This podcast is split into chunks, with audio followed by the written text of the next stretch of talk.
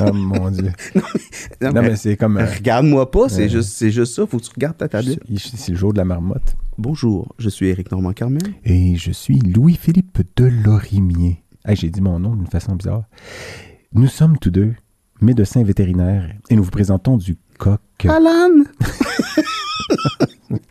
le perché. Le podcast qui lève le voile sur la médecine vétérinaire et tout ce qui l'entoure. Oui, et aujourd'hui, dans cet épisode, nous recevons, parce qu'on. Un bon ami. Un ami commun, un ami qu'on connaît depuis longtemps, Dr. Hugues Lacoste, oncologue. oncologue vétérinaire. Mhm. Et euh, qui a plein d'autres intérêts et qui est d'ailleurs aussi un entrepreneur. On va parler de ça. On va aussi parler. Ben, euh, c'est une bonne, une bonne discussion pour moi qui était en infériorité numérique, mais on a quand même eu la chance de parler de, de plusieurs éléments intéressants de, de- qui touchent votre travail, Oui. mais qui touchent aussi la, la, la médecine vétérinaire et tout ce qui l'entoure. Mon Dieu, c'est difficile. On parle aussi des Hundinunmit Mamatumoren. oui, Euh, vous la mère de toutes les tumeurs. Oui, La mère de toutes les tumeurs. The mother of all cancers. Euh, puis, euh, écoutez, on, est, on, on- on y va. On sort du coq à l'âne, on parle de tout ça. Moi, je suis en train de regarder des... Puis, écoute, On, on euh, parle un petit peu des, euh, des animaux en politique? Oui, des animaux en politique. Excellent, d'ailleurs. C'est, j'étais... Oui, hey, c'est vrai, t'as raison. On a parlé de ça. Euh, puis, on a, on a beaucoup de plaisir. C'est un un- épisode qui est peut-être... C'est un petit peu plus long, C'est ce que j'allais dire? Ouais. mais euh, qui, je pense, vaut la peine d'être euh, dégusté jusqu'à la dernière goutte. Absolument. Comme Maxwell House, c'était-tu celle-là? Je sais plus si c'était... Oui, c'est ça, c'est ça. C'est le bon, Bon, café que nommé. Alors, parlons de ça. L'épisode avec Dr. Hugues Lacoste commence après ce court message sonore avec D'intérêt. des bruits d'animaux. Allez, on y va, on, On fait rouler la petite musique.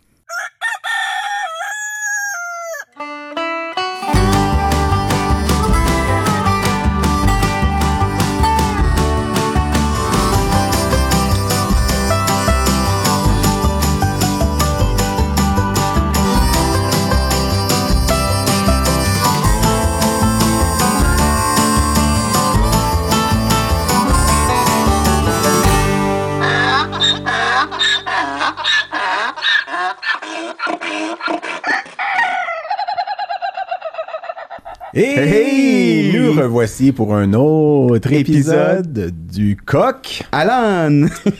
Comme nous sommes excités comme des enfants, comme d'habitude, de toute façon, parce que Parce que nous recevons... Hey, moi, je suis... euh, Vas-y, symptomatique, Eric. Excuse-moi, sympathique, Eric. C'est, c'est, je, t'ai intimidé parce que, parce que j'ai deux oncologues Oui. avec moi. Là, Tu un peu- désavantage numérique. Absolument. En fait, en infériorité numérique? Infé- ben, Désavantage. ben, Infériorité au même, numérique. c'est anglophone, francophone. Mais- Donc, on ouais. reçoit aujourd'hui avec beaucoup de bonheur Ouais. Docteur Hugues. Lacoste. on, va finir nos, on va finir nos phrases. Mais il allait le faire, en fait. Vous me pointez là, comme si c'était mon cue, là, mais je me suis. Salut, Hey, salut. Euh, mais merci de, de, de venir euh, passer du temps avec nous. C'est vraiment... euh, Ben, J'apprécie l'invitation, c'est le fun. Beau En- studio, Ben euh, beau podcast, c'est le fun. hey, on a- c'est vrai qu'on n'a même pas mentionné qu'on est dans les studios de machine 47, 60. 11. On va faire ça pour tous les mots non, je t'ai déjà dit que c'était pas gagné. C'est un peu loser. Non, mais Hugues, qu'on connaît depuis longtemps, puis qui a accepté l'invitation il y a longtemps, puis il y a eu des délais, puis Ouais. en tout cas, puis, puis t'es arrivé à l'avance en plus aujourd'hui avec euh, ce que j'étais surpris, mais t'avais mal lu l'heure que je t'avais donné. Exact, c'est le bon truc pour que je sois à l'heure. Ça Ben, partait du bon. Ben, C'est parfait, ça nous a permis de passer un petit peu de temps Ouais, ouais, hors ouais. micro avant, donc euh, c'est prendre des nouvelles. moi, on est un peu procrastinateur et en retard beaucoup dans la vie. fait que- Mais euh, Éric, Comment vas-tu, mon excellent- Comment vas-tu depuis Mon excellent docteur Delorimi, Tu puis j'utilise ça à propos parce que j'ai ici euh, un, un message de quelqu'un du milieu, d'influent dans le milieu du showbiz québécois qui dit euh, Ah, l'oncologue Louis-Philippe est tellement bon, là, c'est un bon personnage. En tout cas, Je, Euh, ne- je ne sais pas à qui tu aucune idée à qui tu réfères, vraiment. C'est ça l'avantage, c'est que je sais jamais de quoi il parle et vice-versa. Euh, mais je sais, mais moi ça va. Euh, écoute, euh, qu'est-ce que je voulais dire déjà? Parce que faut pas oublier, puis juste pour les gens à la maison, là, euh, qui écoutent ou dans leur voiture ou en train de faire la vaisselle. Salut Angélique. Euh, ou en train de jogger. C'est que euh, on enregistre quelques épisodes la même journée. Donc, on essaie de faire les intros différentes d'un à l'autre. Fait que tout à l'heure, euh, je lui ai donné un cadeau de Noël. Là, j'ai un coco de Pâques pour toi. Mais je veux dire, Moi, j'ai un petit cadeau oh, t'as pour toi. affaire que tu Ouais. prépares. Ouais. Mais moi, ça va. Euh, j'ai, euh, on a parlé de. Tu sais, j'essaie de voir qu'est-ce que j'ai dit au début de l'autre épisode que je peux plus dire, mais Euh, depuis tout à l'heure, il n'y a pas grand-chose qui s'est passé. J'ai changé de T-shirt. Oui, Euh, je, remarque ça. Eh, Parle-moi de ton T-shirt. Beuco, C'est qu'est-ce qui est marqué C'est dessus? un méchant gros burger qui est écrit Montréal au milieu. Puis euh, je me rappelle pas la compagnie, mais c'est un t-shirt montréalais. Mais ah, juste parce que tu me demandes ça, ça n'a pas rapport. Tu vas, me- tu vas me montrer quelque chose, tu sors un livre, tu es toute prête, tu es fébrile, je te sens prêt. Mais c'est parce que tout à l'heure, on a fait l'erreur d'ouvrir. Parce qu'en début d'épisode, on ouvre une bière. Ouais, puis là, je veux dire, avec Hugues, c'est clair qu'il faut qu'on commence ça tout de suite. Fait qu'on va tout de suite ouvrir la on, est bière. à la- on est à l'heure de l'apéro, c'est parfait. Là. Oui, puis euh, c'est une bière de la microbrasserie Les 100 Tavernes de Pointe-Saint-Charles, euh, qui est située Hmm. littéralement à 500 mètres de ma maison.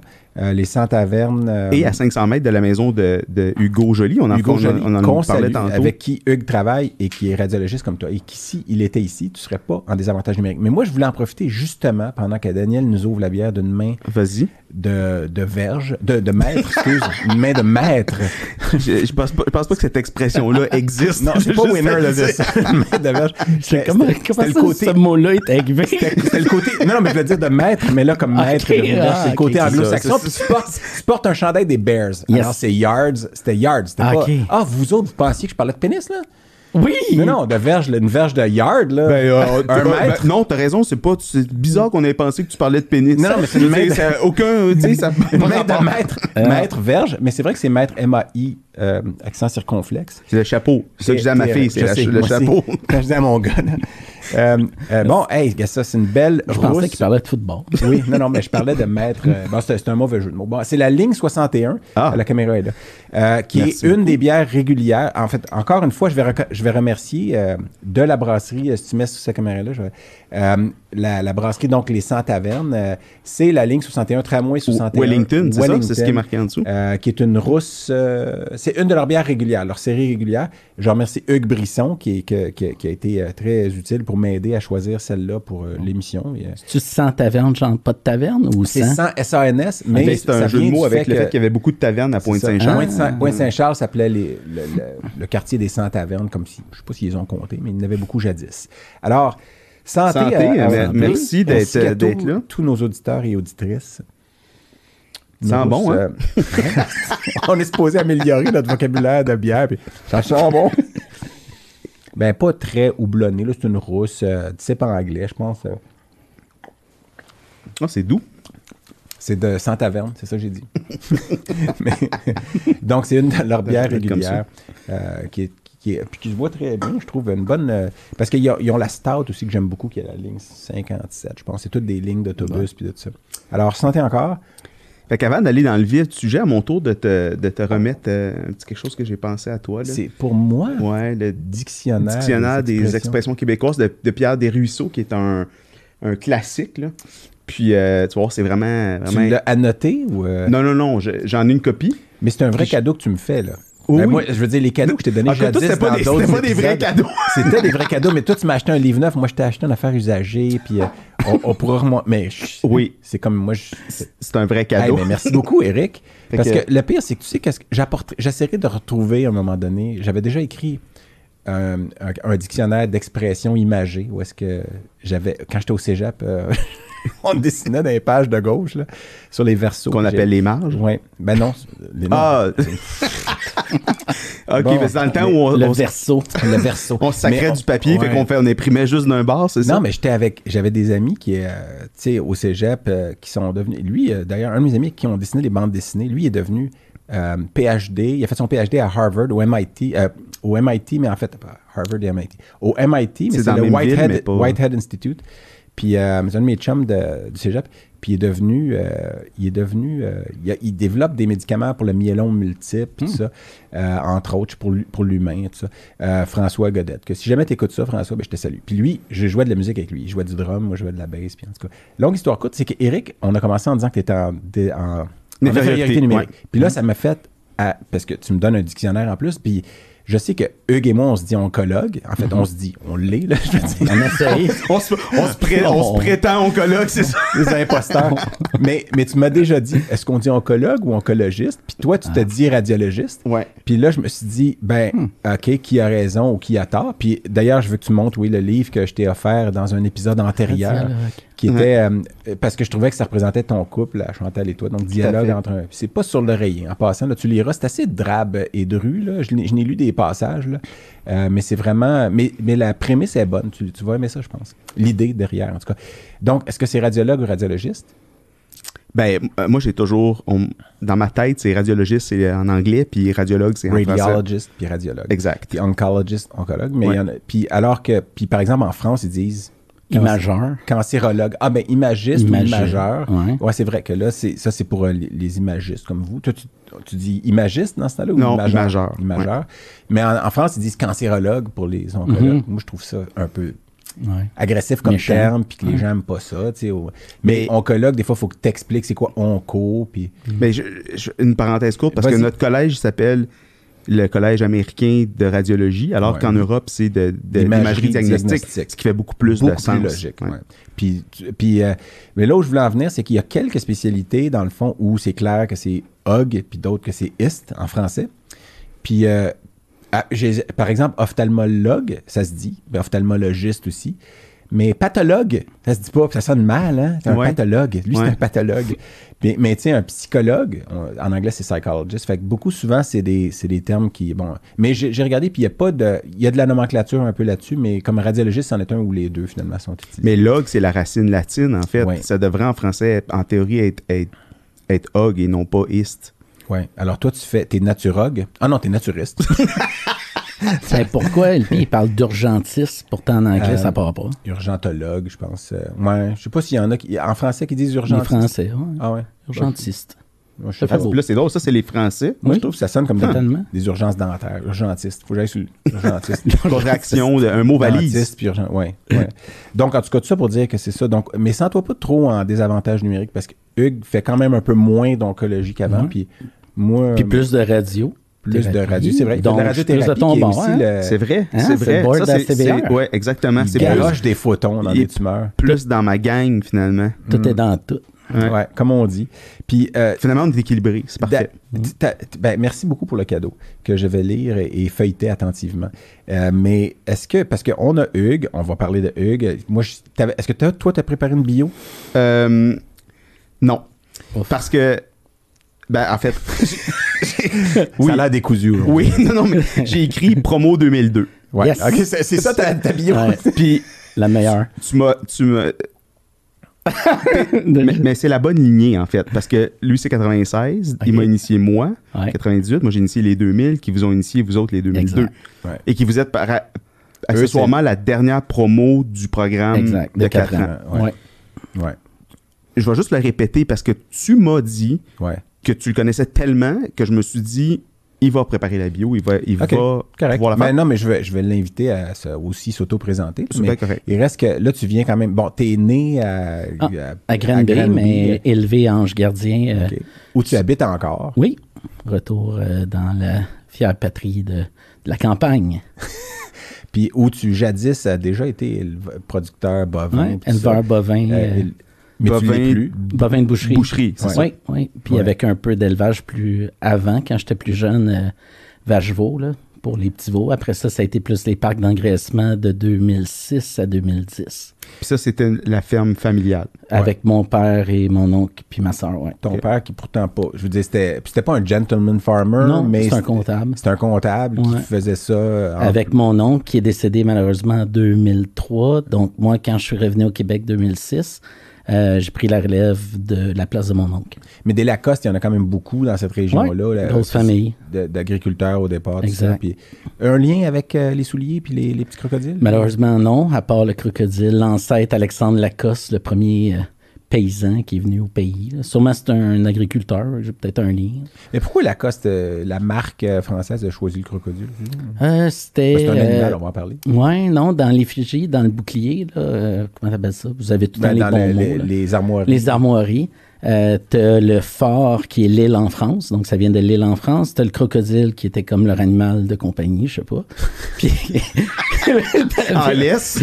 dans l'Est. Puis après ça, je me souviens plus trop c'est quoi les autres, mais le crocodile, ça date dans le temps des Ah ouais. chevaliers. OK. Ouais. Mais je sais que je parce que t'es souvent. Là, t'es- t'es- aujourd'hui, tu portes des Stan Smith. euh, Ouais. Puis moi, je, portais ces souliers-là quand j'étais ado, là, constamment. là. Je veux dire, j'ai passé après. oh, je pense qu'on a déjà. On n'a pas parlé dans un épisode, par exemple. Mais. Ben, de- de- des choses des années 80 qu'on aurait Ouais. Aimé conserver. Il me semble Ah qu'on en avait parlé Ah de ça. ouais. OK, en tout cas, Ouais. j'avais ces. Puis là, je te vois. D'habitude, tu portes. Ben, tu, souvent, tu as porté du Lacoste parce que. Puis là, j'étais. C'était facile de me reconnaître. Oui, ben, à chaque fois, je suis jaloux. Je suis comme, ben, pourquoi il n'y a pas de vêtements de l'origine?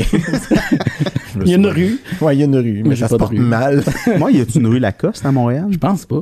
Euh, non, Euh, moi, j'ai- il y a déjà eu. Parce que, bon, Hugues. euh, euh, bon, Écrivez-nous. Donc, ouais. mais euh, t'as grandi. D'ailleurs, t'as un, t'as un ami commun. euh, pas commun, parce que je le connais pas, mais t'as un ami connu, très Ouais. connu, qui OK. est, qui est euh, un géant. Ah, Titoine? Ouais, Titoine. Antoine- Antoine, Antoine Bertrand. Bertrand. Ah oui, t'es allé au, Oh, oui. au secondaire. Moi, j'ai pas été à l'école avec, mais j'étais très proche de son cousin, puis il était tout le temps chez son cousin. Puis euh, c'est une gang, hein, la gang d'Ange Gardien, Greenby. Fait que euh, Antoine, euh, on le connaît depuis qu'on est petit. Là. On le salue. On le salue. On C'est salue comme Antoine. nous écoute. là. Ça. mais euh, non, Antoine. Puis, mais Ouais. après, tu as fait ton cégep à Granby, Oui, deux ans à Greenby, ensuite euh, bac à Montréal. bac à Montréal, à Ba- McGill. bac en, quoi? En microbio immuno, puis en deuxième année, tu pouvais flipper dans le programme interdépartemental d'immuno. Donc, les deux dernières années, c'était en immuno-recherche. Euh, pour m'en aller un peu, comme ça ressemble un peu à LP, je m'en allais plus en recherche euh, dans le domaine aviaire, les vaccins. Vu que j'avais un background agricole, je pensais m'en aller dans quelque chose. Oui, vétérinaire, j'ai pensé, mais mes notes étaient pas très bonnes, secondaire, cégep, surtout cégep. J'ai pris une drop euh, magistrale.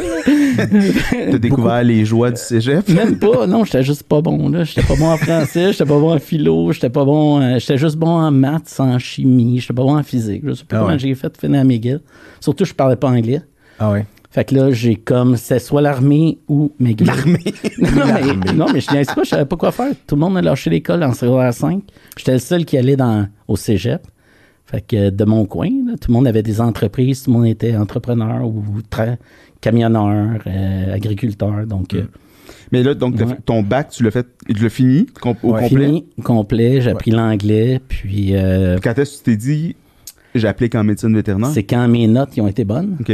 À McGill, je sais pas Ça a, pourquoi. bien quoi, ça a bien quoi. ça. Ça a bien coordonné. J'ai dit, Hey, finalement, j'ai des notes. Puis, je voulais choisir. Un, je voulais l'agricole, mais je voulais avoir la possibilité d'ouvrir toutes les portes possibles. Donc, je me suis dit, entre être euh, microbiologiste, immunologue, faire une maîtrise, faire un doctorat, c'est bien. Je pourrais avoir un laboratoire, mais tu sais, si je veux avoir un impact peut-être plus pratico-pratique ou même avoir une ferme, euh, pouvoir m'impliquer à un autre niveau, j'ai dit vétérinaire, ça ouvre plus de portes. Donc, j'ai dit, je vais m'en aller vétérinaire. Fait que puis- tu dans les dans opportunités, en Ouais, fait, c'est ça? totalement. Ouais. Puis dans l'âme, je suis plus entrepreneur que, que ben, j'aime le médical. obviously. Tu sais, J'aime vraiment ça. Sauf que ça me prenait de quoi je pouvais être euh, entrepreneur. Donc, je me suis dit, vétérinaire, tu peux aller travailler dans. Tu peux avoir ta clinique. Euh, Dans le temps, je pensais vraiment m'aller dans les grands Les grands animaux. là. Euh, puis on avait encore des fermes familiales, pas moi personnellement, mais des oncles. On a des, des- de la plume qu'on appelle dans le temps, du dindon, de la poule pondeuse, euh, des grosses entreprises de plusieurs, euh, plusieurs fermes. Donc je pensais revenir peut-être comme propriétaire, vétérinaire, mais ils ont tout vendu pendant que j'étais à l'école, fait qu'il a fallu que je change de branche. Puis quand est-ce que l'oncologie est devenue pour toi quelque chose qui Ça, était... c'est drôle parce que l'oncologie, dans notre temps, moi, j'étais un- Ouais, il j'étais pas. pas. tant loin après toi, euh, Non, mais, mais quand- c'est quand, en c'est en pato, macro-pato. Mais que quand t'es- nécropsies, là, longo. Quand tu es rentré, en fait, en Ouais. MedVet, c'est en 98. Ouais. Euh, puis euh, à ce moment-là, ben, Marie-Ève Nadeau, euh, doc- docteur Nadeau, était probablement en Était résidence. sortie, il finissait ouais, sa résidence parce qu'elle a fini sa résidence en 2000, en 99. Ça se peut, je Ah, connaissais non. pas le. Fait que, tu sais, mais euh, elle était pas connue ici, il n'y en avait pas ici. euh, fait que, puis, euh, Ça, fait- ça a été long avant qu'elle 53, revienne. oui, elle est euh, revenue en, en 2001, je pense, en, en fait, euh, ici. Fait Ouais. qu'elle a commencé, la première oncologue officiellement qui a travaillé au Québec, c'est Marie-Ève en 2001, là, tu sais. Ou en tout cas, je, m'en- je pense pas que je me trompe trop. Mais t'es, en médecine vétérinaire, tu Ouais. avais déjà un intérêt pour le cancer? Pas en tout. Moi, je m'en allais dans les l'aviaire. Puis en deuxième année, quand ils ont vendu les compagnies, j'ai comme fait, bon, je vais aller dans les bovins. Hmm. Puis finalement, je me suis dit, mais, tu sais, j'aime ça les petits animaux parce qu'on dirait qu'on on poussait la science encore plus. Ouais. Puis mon background immuno est- était intéressant. Donc, c'est là que j'allais faire, on faisait des stages d'été comme vous autres, entre la 3 et la 4. Mm. Puis euh, il manquait de radiologistes dans mon temps. Donc, il fallait que j'aille euh, à l'extérieur. Donc, je suis allé à Cornell. Puis, on avait le droit de prendre quatre semaines. Donc, j'ai pris quatre semaines de radiologie. Puis, les deux autres semaines, j'étais avec euh, notre ami Jess Boileau, Ouais. qu'on salue, là, qui, Salut, lui a pris ophtalmo. Moi, j'ai pris onco. Vous étiez dans la même classe, Oui, dans la même classe. Puis on, faisait nos stages en même temps. On suivait. là. on était allé à Angel Memorial, AMC. On est allé. On avait fait un road trip pendant l'été. Puis quand je suis allé en non-co, parce que ça ressemblait beaucoup à de l'immuno, puis tu n'avais pas Ouais. de l'immunologie vétérinaire sauf en recherche. Là, j'ai tripé avec Ken Rasnick, Mm. Ouais. notre ami, À Cornell, ouais. à Cornell. Ouais. J'ai eu les meilleurs Il dit, deux il dit notre ami en me regardant. Le- Ah, On peut le saluer, je pense pas qu'il va écouter, mais. euh, Ah ouais, ouais, Ken- J'ai déjà eu des frictions avec lui, mais maintenant Ouais. on s'entend bien. Non, ça- Mais en fait, c'est que c'est intéressant il parce m'a que donné la passion de l'oncologie. c'est comme dans le diagramme de veine entre ce que tu avais fait, l'immunothérapie, puis Ouais. ça, puis la médecine vétérinaire, C'est c'était vraiment comme un truc croisé. C'est euh, vraiment interchangeable euh, dans certaines situations. Mm. Surtout maintenant avec l'immunothérapie qui arrive. Puis donc, déjà à ce moment-là, tu t'es dit, moi, je vais faire ça, ou tu- Ouais. c'est juste à. Ah, j'ai dit, c'est ça que je fais, sinon, Ouais. euh, je sais pas quoi je vais faire. Puis ça, t'étais en quatrième année à ce moment-là? Troisième. Entre le, j'allais commencer ma, Ok. ma quatrième. Ok, c'était Ouais, l'été, là. Puis là, de ce point-là à Ouais. commencer la résidence, Et on dit ça prend ça un s'est internat. Ok. Fait que là, l'internat, j'étais comme bon. Fait que là, je pouvais rester à la fac. Puis en même temps, je- c'était dans le temps qu'on rêvait d'aller travailler aux États-Unis. Tu sais, je me disais, ah, les États-Unis, la Floride surtout. fait que j'ai pris. euh, j'ai- euh, J'ai pris le gros bouquin du matching. Là. Ouais, Puis là, je flippais les pages. Oui, avant que c'était- il n'y avait pas Internet Non, hein, non. dans notre temps. Ben, en tout cas, pas pour ces choses-là. Donc, j'ai regardé le matching. Puis euh, j'ai vu Tampa, Orlando, puis Mm. Fort Lauderdale. Puis finalement, je suis allé visiter en auto. Puis euh, ça les a marqués. On dit, OK, t'es venu en char du Canada? oui. fait que là, euh, ils sont souvenus de moi. Puis ils m'ont pris à l'internat. Puis euh, C'était une pratique où il y avait une oncologue. deux, Euh, deux oncologues. Amy, Amy Leblanc. Ah, Émile Leblanc, oui. Mais, Lake. le- mais laquelle de ces trois places-là? Attends, mais Émile Leblanc. Euh, Tampa. À Tampa. Tampa, euh, Fort- euh, Florida Vet Specialist. Méchant beau coin, euh, Blue Pearl par après. Non, mais Émile Leblanc est arrivé Ouais. après que tu as fait ton internat. Pendant. Non, non, parce qu'elle a fini sa résidence mais en même temps que moi en 2003. Ah, ah, Ouais. je te garde 100 pièces. Oh, non, ouais, c'était attends mon un peu. mandat. Attends un peu. Moi, Elle je, était là quand j'ai le tu résultat de- tu du relèves matching. ça, là. Hein? Non, mais parce là, qu'elle tu était avec, résidente hein. en même temps que moi. Ben, elle a commencé. sa résidence en t'as peut-être 2003. mis. On va, on va settler pour Ouais. mi-année. Parce qu'elle était là quand j'ai mes résultats de résidence. euh, En tout cas, on va, on va On- régler on ça va hors d'onde, là, mais je, je- Ben là, il y a, il y a un Ah, pari non, sur la table. On, va, on va- on va l'écrire dans les commentaires que j'ai eu raison. Mais, euh, mais il y avait, en tout cas, il y avait euh, Tracy Ledoux, Ouais. qui, elle, est une radio-oncologue et oncologue. Ouais. Euh, je sais pas si elle était déjà double board à ce moment-là. oui, ou elle- puis elle faisait avec son ouais. puis, donc, elle a fait à la fois oncomédical et radio-oncologie. Puis elle, moi, je l'avais connue par hasard euh, à, en Caroline du Nord en 1997. Donc, cinq ans avant ou cinq, six ans avant, quand j'étais allé faire un stage là-bas de deux semaines. Puis que j'étais allé là-bas, moi, alors que j'étais généraliste, qui voulait faire de l'oncologie. Puis lui, finalement, il fait son internat avec elle. Puis là, en cours d'internat, en 2002, il venait, on, était à New York à, à un congrès de la Veterinary Cancer Society. Manhattan. C'était la première fois que VCS, Veterinary Cancer Society, avait un congrès dans une grande ville. Parce que d'habitude, c'était des congrès toujours dans des petites villes où ça coûtait pas cher pour que les résidents, les internes puissent y aller sans que ça soit des budgets d'hôtel. Puis. Puis il avait décidé, ça va être à New York, à Manhattan, mais on va il avait subventionné pour que les chambres d'hôtel soient pas trop chères. Puis à un moment donné, j'étais dans. Je pense que c'était les posters. Là, tu sais, il y a tout le temps la session des posters, on regarde les, les- les informations sur des études, ça. Puis, euh, puis là, lui arrive, puis il me parle en français. Puis moi, je le connaissais pas. Quelqu'un me dit, allez parler à Louis-Philippe, c'est un oncologue. Je dis, c'est qui Louis-Philippe? Le voir. là, moi, je- il vient me parler. Je suis comme, c'est qui lui, tu sais, qui me parle en français? Puis là, ah, ben, je voulais juste te dire que je suis intéressé par l'oncologie, puis que je suis, euh, je suis euh, interne euh, en Floride, tout ça. Puis je suis comme, OK, cool, c'est, c'est le fun pour toi, là. Têteux. non, tu sais, je le connaissais pas. Je mais tu sais, en même temps, je suis comme, ah, c'est le fun qu'il y ait d'autres euh, Québécois, tout ça. Puis là, euh, mais, euh, puis après ça, ben, on s'est, euh, ben, je, je pense pas qu'on a passé Non, du temps j'ai ensemble cette bon, fin de semaine-là. J'ai dit, il veut pas me parler. Ouais, c'est ça. Vois. senti l'accueil froid. Oui, oui, non, c'était très froid. Surtout du fait que je le connaissais pas. Je pense que ça a choqué son ego. euh. Non, non, euh, non, je pense pas. C'est ça. C'est ça. Non, en fait, il était venu en me disant que tu me connaissais. Mais là, tu vois, il change l'histoire Non. beaucoup. là. Il était venu en me disant Ah, j'aime beaucoup ce que vous faites. Non, c'est vraiment Il pas vous vrai. voyait, là. Incroyable. Puis, euh, je me rappelle pas. Mais, euh, mais il reste que c'est le VCS à New Ouais. York où il y, avait la- il y avait eu un petit party sur la Hudson River, là, dans un bateau où j'avais. C'était magique. Oui, oui, celui-là ça, même. euh, Ah, mais non, attends. Non, non, non, on peut pas. Oh, peut pourquoi pas? OK, on peut. Ah oui, Fait que, c'est en parce français. que Ah ben oui, c'est parce que j'ai raconté déjà à Eric la fois où... euh, parce qu'il y, a un- il y a un certain... On ne mentionnera pas son nom, mais euh, il y a, un- il y a On va juste dire oncologue connu. Oui, un oncologue connu, comme dans... en tout cas, un oncologue très connu que moi, j'avais lu son livre, puis tout ça, qu'il avait écrit, puis que finalement, euh, lui, pendant que j'étais euh, résident de troisième année, j'avais découvert qu'avec notre ami Tim euh, Fan, qui est encore, euh, qui est un oncologue euh, dans les supernovas, là, qui publie, puis que c'est incroyable, qu'est-ce qu'il Mhm. fait comme recherche, comme niveau de recherche maintenant, qu'on salue lui aussi. Puis euh, euh, avec Tim, on avait, on travaillait beaucoup sur les biphosphonates, qui sont les médicaments qu'on utilise pour la douleur que osseuse, vous avez d'ailleurs publié Oui. ensemble Hugues a publié justement son article de résidence là-dessus. avec Tim, puis vous deux, vous êtes. Ouais, euh, avec Exact. Tim. Puis euh, là, euh, Tim et moi, on avait découvert, en tout cas, j'avais découvert que cette personne-là avait publié un, un- quelque chose où est-ce qu'il parlait de recherche qu'il faisait dans son laboratoire. Puis crème, c'était sur les biphosphonates aussi. Puis je mode, ils ont fait beaucoup de choses que nous autres, on voulait faire. Puis on était déçus parce qu'on était créé, on pensait qu'on était les premiers en, en oncologie vétérinaire à faire ça. Puis j'avais appelé quelqu'un à cette école-là euh, où cette personne-là travaillait depuis des années et était professeur euh, Émérite, titulaire, là titulaire. titulaire, full professor en anglais. Puis finalement, la personne nous avait dit non, il fait pas de recherche sur, sur les biphosphonates. Je comprends pas c'est quoi là. Je dis oui, mais dans, dans ses notes, il est écrit nous avons démontré dans notre labo que nanana. Elle dit, non, non, il a jamais fait ça.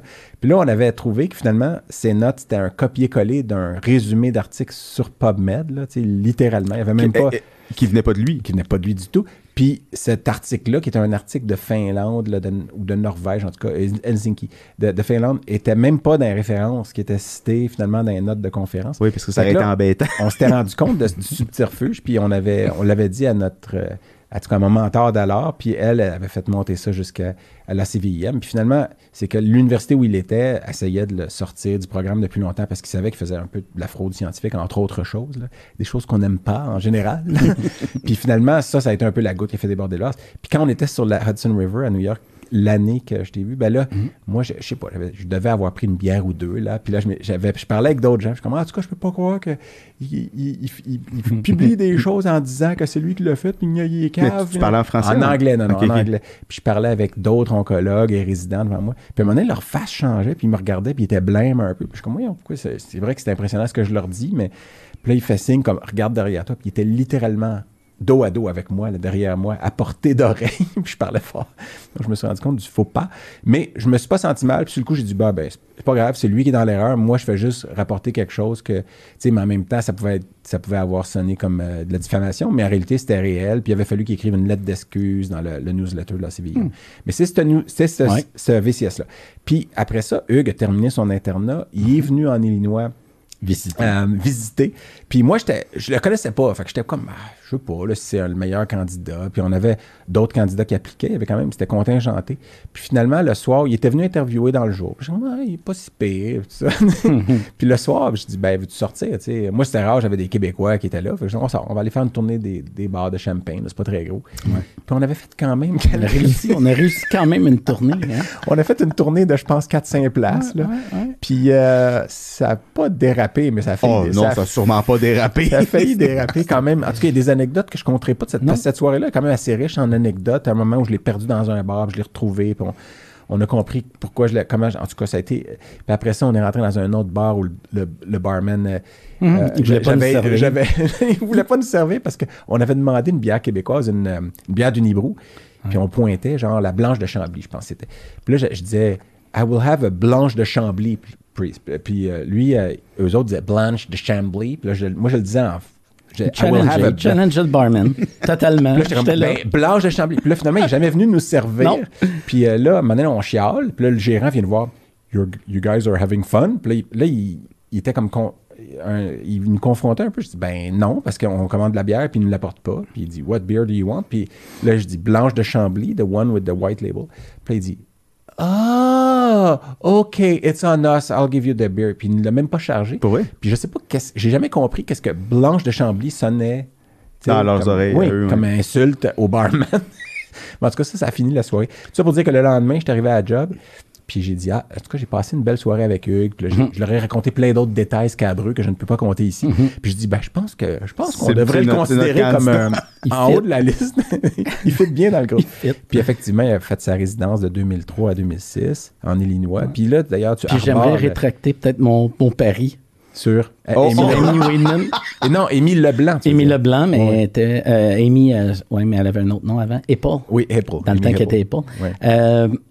Parce que ça se pourrait qu'elle était en rotation Oui, pendant oui, sa troisième sûr année. C'est ça, c'est Ok. sûr que c'est ça. Hey, tu sais On coupe, on coupe Oui, le faut, faut, pari. faut tellement pas y faire du renforcement positif. Non, non, mais non, mais- raison. Quand, quand elle J'aurais donc dû mettre du cash à la table. Quand elle pie, il parie d'habitude, il faut que tu crées un doute.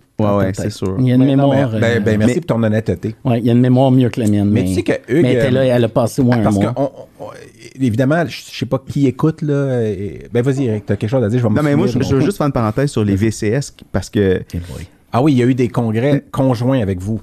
notamment, bon, parce que l'oncologie puis l'imagerie, c'est proche pour plein de raisons à cause du diagnostic, mais aussi à cause de ce que tu mentionnais au début, Ouais. la radio-oncologie. Euh, c'est qui est dans notre collège à nous, donc il y a une proximité. Puis il y a eu quelques congrès conjoints du VCS et de la CVA dans les Mhm. dernières années. Et c'est toujours Je sais pas lequel tu vas. Parce que Ben, le, le- le- le plus récent, qui était en, Floride, Ouais. à Orlando, euh, où, où tu étais aussi, on, s'était... euh, Je crois pas. non, t'étais pas là avec la fameuse soirée de, de Madame. Saskatchewan? Ouais. T'es débarré. Non. Ça me surprend pas, mais en tout cas, c'est- là où un de, de- de mes collègues et amis, Pascal Fontaine, a, a fini There's a Oui, Fountain ça, c'en in, était. in the ouais. Fountain. Ça, c'était c'était extrêmement Ouais, épique, ça, ce on peut pas montrer ça en ondes. Non. mais, euh, c'est effectivement. c'est clair que de, de- de combiner la gang des oncologues du Québec vétérinaires et des radiologues vétérinaires du Québec, c'est Hum, ou français, là, francophone, Mm. c'est toujours très explosif. ouais. Mais il y a eu, euh, ouais, il y a eu des, des soirées. euh, C'est ça. c'est ça. Et Ça, on en parle plus. ok. Mais non, mais ce que j'allais venir à dire, c'est que parce que c'est un détail qui n'a pas rapport, mais Ouais. on, on, est, on a travaillé ensemble en Illinois Ouais. pendant trois ans. Après ça, j'ai consulté au DMV. Non, mais attends, attends, attends, attends. Je vais juste Euh. faire une deuxième parenthèse sur l'Illinois, parce que c'est un pétard mouillé, malheureusement, mais je vais quand même en parler parce que vous avez publié euh, deux articles en- Ouais. ensemble, donc qui étaient probablement associés. à- Ben, un, c'est un. un-. Le- les Non, les deux. C'est surtout, ça se concentrait autour de l'ostéosarcome Ouais. chez le chien, appendiculaire. Puis euh, euh, ma partie euh, était plus pour les marqueurs euh, dég- urinaires pour les produits de dégradation du collagène, type 1. Donc, euh, on pouvait, dans le labo, avoir différents euh, intérêts qui touchaient autour des biphosphonates et les marqueurs et l'ostéosarcome. Ce qui était intéressant de euh, l'article qu'il a publié, c'était Ouais. que les taux de, de- En tout cas, sans, sans aller dans le scientifique euh, Ouais. euh, profond, c'est qu'il y a des, des- des- quelque chose qu'on peut mesurer dans l'urine, que quand il y a beaucoup de destruction osseuse, c'est, très élevé chez ces chiens-là, comparé à un chien en santé. Puis euh, quand on donnait des biphosphonates en dans 24 heures, ce marqueur-là dans l'urine chute de façon drastique là, de 90% Donc on peut confirmer qu'on a un effet sur la destruction osseuse avec les biphosphonates. Un effet biologique, ce qui se traduisait pas toujours par le chien beaucoup moins mal, mais c'était intéressant parce que c'est un marqueur objectif. là. qu'on peut mettre dans qu'on- les autres études de biphosphonate par après. Puis ce- donc, celui euh, qui a publié, ouais. ben, c'était c'était ça, entre autres. C'était le premier article qui parlait du, euh, du NTX, là, dans Mhm. l'urine des chiens qui reçoivent des biphosphonates puis qui ont des ostéosarcomes. Donc, Mhm. c'était intéressant pour ça. Alors, c'est bien beau tout ça, mon euh, beau petit Louis-Philippe Damour, mais il faut aussi prendre le temps de souligner notre commanditaire qui euh, rend possible la, la diffusion de cet épisode du podcast. Euh, L'épisode d'aujourd'hui est une présentation de Machine 4771. Machine 4771, une agence de production de contenu numérique spécialisée dans la conception, la production et la diffusion de web séries. Et on en sait quelque chose parce que l'épisode d'aujourd'hui est rendu possible grâce à. C'est la boucle qui ne finit plus. Non, pour vrai, les studios de Machine 4771 sont l'endroit à aller si vous, vous avez des idées d'éventuellement vous faire un podcast, une web série. Eric, pourquoi? Ben, en fait, ils ont été le phare dans la nuit pour nous, ceux qui ont rendu possible la, création ou la mise en onde de ce podcast. Donc, euh, avec leurs talents et leurs équipements Et leurs idées. et leurs idées.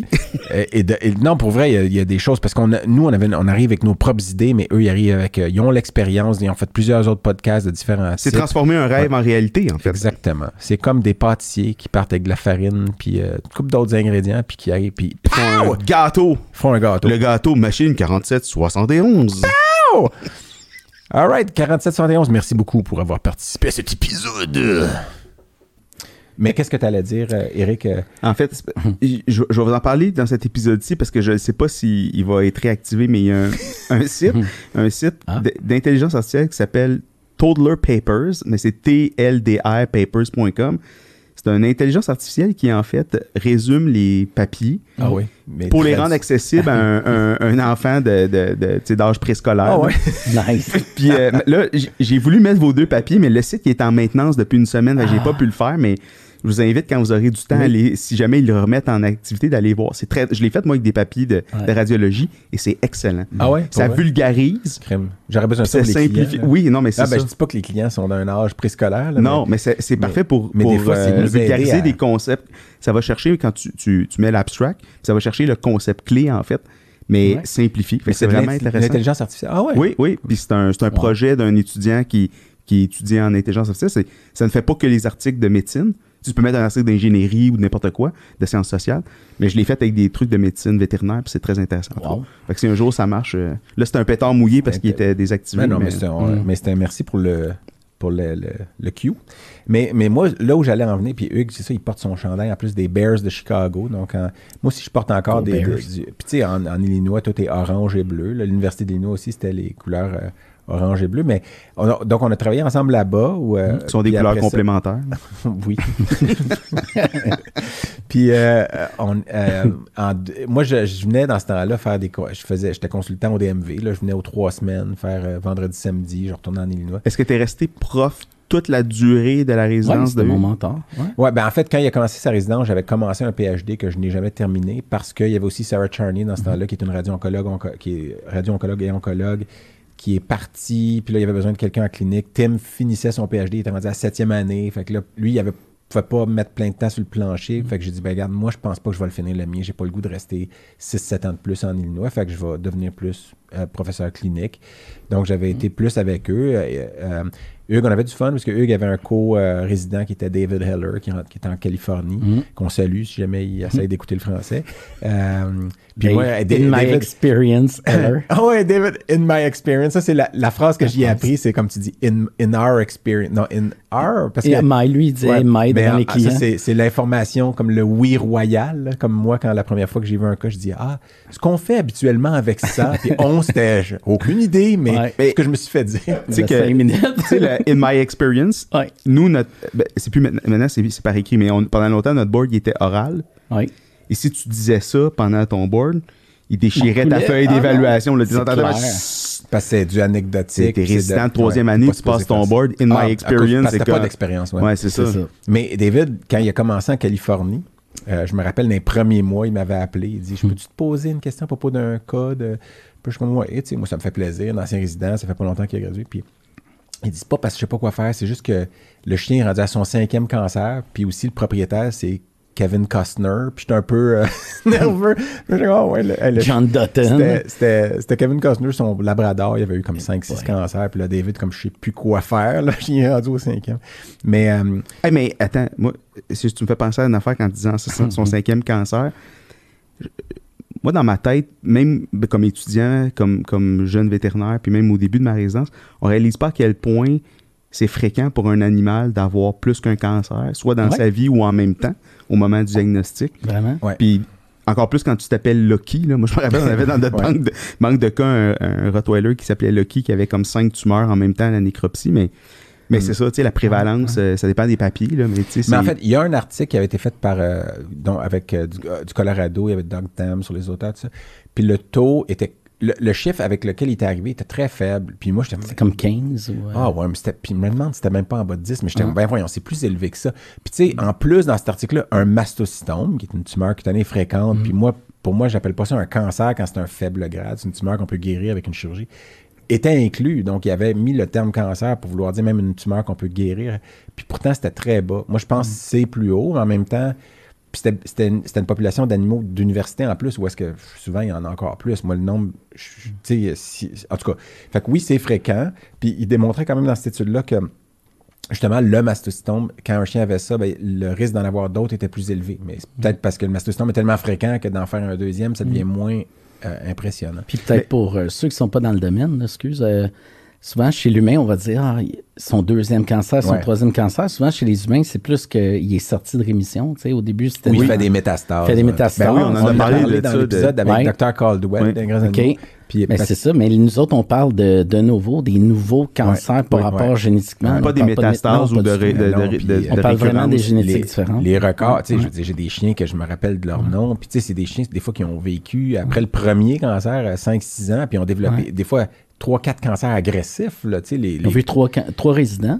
Parce que moi, j'ai des chiens, chats qui Ouais. ont été suivis après que je sois parti. Eh oui. J'ai a même- en première année, puis il y en a qui ont continué Je me rappelle d'un Rottweiler que j'avais vu comme quand moi j'étais résident, puis qu'on l'avait biopsié une lésion de l'humérus, puis c'était revenu à lésion osseuse bénigne, bizarre, blabla. Puis il était revenu six mois, un an plus tard, tu l'avais biopsié, c'était bénin. Il était revenu dans ta deuxième année, là tu l'avais biopsié, c'était rendu un ostéosarcome. Mais tu sais, ça a pris comme deux ans, puis cette lésion-là a fait une transformation maligne probablement, puis éventuellement il a été amputé. Puis, euh, mais tu sais, Ah euh, puis on l'avait, je me rappelle pas c'était quoi son nom, là, mais il était pas facile, ce chien-là. Mais- Mais, mais, mais, euh, mais, tu sais, des cas comme ça qu'on a suivis, puis là, tu sais, il vient de voir, oui, je viens de voir pour. euh, parce que tu t'échanges de patients, vu que là, tu as changé de rôle un peu, mais c'était. Mais. vas-y. Mais non, mais parce que ça, ça a une incidence sur, sur notre travail à nous comme radiologistes. tu sais, Mhm. tu sais que nous, on a un- une passion commune pour les, les fortuitomes, là, pour en fait Ouais. pour les, les trouvailles fortuites. Ouais. Mais tu sais, quand tu fais un bilan d'extension, Ouais. avec les, les, les machines Ouais. qui deviennent de plus en plus performantes, Ouais. beaucoup de papiers qui ont été faits avec de la radio puis de l'écho de vieille génération, maintenant qu'on les passe au scan, on en trouve plein de nodules ou tu sais, Ouais. des Ouais. chats qu'on va trouver une masse pulmonaire alors qu'ils viennent pour d'autres choses. Puis ça améliore le pronostic artificiel. Oui, c'est la, ça. La Ça, c'est du- migration. la euh, migration de stade, mais, ouais. mais moi, c'est pas de ça que je parle. Quand je te dis, il y a un chien, mettons, qui a eu un ostéosarcome. Non, non, je comprends bien il pas développe de un ça. hémangio, puis après ça, un mélanome. Là, c'est des vrais cancers, puis ce chien-là aurait dû décéder. Donc, j'ai pas compris. J'en ai pas vu des milliers de patients comme ça, mais certains patients qui font des vrais cancers agressifs, puis en font 2, 3, 4, puis finalement, ils vivent 3, 4, 5 ans après le premier, alors qu'ils auraient dû décéder d'un 6 à 12 mois après le premier. Puis, fait qu'ils ont quelque chose qui, peut-être immu- immunitairement parlant, les rend prédisposés, ou c'est peut-être génétiquement ou épigénétiquement, à en développer plusieurs, mais finalement, ils les combattent. Puis quand on les traite, Ils ils répondent mieux. super bien à la- au traitement. Puis ça, c'est- Intéressant. on le sait pas pourquoi dans ce temps-là. là. Mais tu sais, en médecine humaine, on s'en. On, on- ben, en tout cas, ça fait, ça fait débat, mais toute la question de la médecine individualisée, tu sais, de- de, de vraiment justement traiter en fonction Ouais. de tes facteurs génétiques. Ouais. Est-ce qu'on va s'en aller là en médecine Ben, il y en vétérinaire? il y en a déjà, hein. là. Il commence l'intelligence artificielle avec euh, que ça soit euh, même ben il y a, il y a les comment on appelle ça la génomique, mais Ouais. il y a aussi les algorithmes de plus en plus, mais je te dirais individualisés. Mais euh, je pense que oui, on va y Il n'y a aller. pas encore assez de recul, mais ça, ça. commence à se faire quand même pas mal. Puis, euh, bon, du in vitro, tu sais, en voulant dire pour ceux, euh, tu prends une biopsie, tu isoles les cellules cancéreuses de cet animal-là, tu l'envoies, ils font des cultures cellulaires avec des, un peu comme un antibiogramme pour les antibiotiques puis les bactéries. Là, ils vont mettre des chimios, puis là, ils vont dire quel chimio devrait mieux aller. Souvent, ça peut aider, peut-être éventuellement, mais comme je te dis, c'est, c'est encore embryonnaire. ou faire des Mais- vaccins personnalisés avec sa Aussi. tumeur. Puis tout ça. Ouais. Mais il y a quand même un enjeu en médecine vétérinaire de qualité de données parce que je veux dire, Ouais, c'est vous ça le envoyez problème. vous des, des, des tumeurs qui sont pas envoyées en biopsie. tu sais, Je veux Ouais. dire, vous, les deux, vous faites ce combat-là probablement constamment de dire tu mets jamais la tumeur dans la poubelle ou la, ah, tu mets jamais la masse que tu as enlevée Ouais. Ben, tu sais, dans poubelle, tu l'envoies tu l'envoies en histopathe pour savoir Ouais, c'est quoi. ouais, toujours. Oui, tant qu'à le faire, on va le faire parce que des fois, il y a encore des, des, des cas où on voit. Puis c'est pas une critique envers un ou une ou des Non, vétérinaires non, non, c'est ça. Mais des fois, c'est le client qui dit Ah, je veux pas. Mais tu sais, le rôle du vétérinaire à ce moment-là, c'est d'expliquer l'importance de pourquoi on veut l'envoyer. Puis euh, normalement, si c'est expliqué pas correctement ou bien, puis je le fais mieux que les autres, c'est pas ça que je dis, mais je veux dire, si c'est bien expliqué, c'est quoi l'importance de savoir le détail, puis oui, ça coûte des fois un 200 à quelques dollars de plus pour le faire analyser euh, que le coût de la chirurgie, mais l'importance pour le pronostic, puis savoir est-ce qu'il y a des tests qu'il va falloir faire après aussi, ou est-ce qu'on va le suivre, ou est-ce qu'il est guéri, votre animal? Puis c'est là qu'on le sait, on a l'information qu'on n'aurait pas sinon sur les marges, le type de tumeur, etc. Mais ça, c'est important. Puis moi, c'est c'est toujours, il n'y a, rien qui est rien. Là, quand on dit, ah, ça, ça a l'air. Ça, c'est. Non, mais tu vois, Oui, oui. c'est quoi ça? Ah, ça, c'est rien. Mais tout est quelque chose, là, tu sais, je veux dire, sauf rien. Il y a juste. En tout cas, j'ai déjà eu cette discussion-là, mais sans fin. là, tu sais, Il n'y a juste rien qui est rien. Mais, euh, mais sinon, toutes les autres affaires, c'est quelque chose, Mais- incluant les masques qui ont l'air bénignes.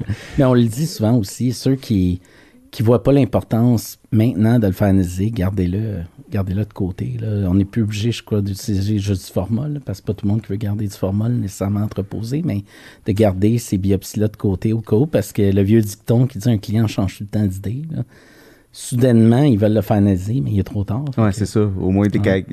Qu'elles soient encore disponibles. disponible. Il n'y a pas eu de frais encourus, mais on l'a pour plus tard. Mais est-ce que ça devrait. Tu sais, je sais qu'il y a des universités qui ont, qui ont euh, les nécropsies obligatoires.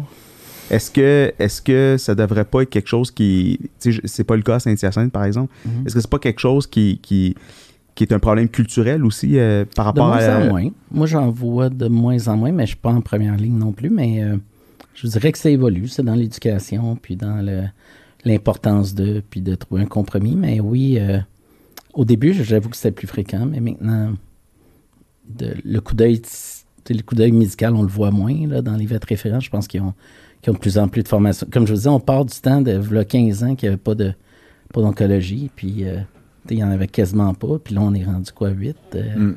Il y a plusieurs oncologues là, au Québec. Oui, puis ouais, c'est sûr que ça, ça il y a une changé. La population d'animaux n'a pas tout, augmenté euh, en proportion. Là, C'est juste dans ce temps-là, ces animaux-là se faisaient soit pas diagnostiqués ou pas traités. plus dans le diagnostic, que ce soit en imagerie ou que ce soit en, en, patho, en pathologie, il y a de plus en plus euh, de l'avancement. Puis c'est important pour euh, le traitement éventuellement, puis le pronostic. Ouais. Mais tu as, pratiqué quelques années, en tout cas, à, temps partiel à Ottawa. Oui, oui.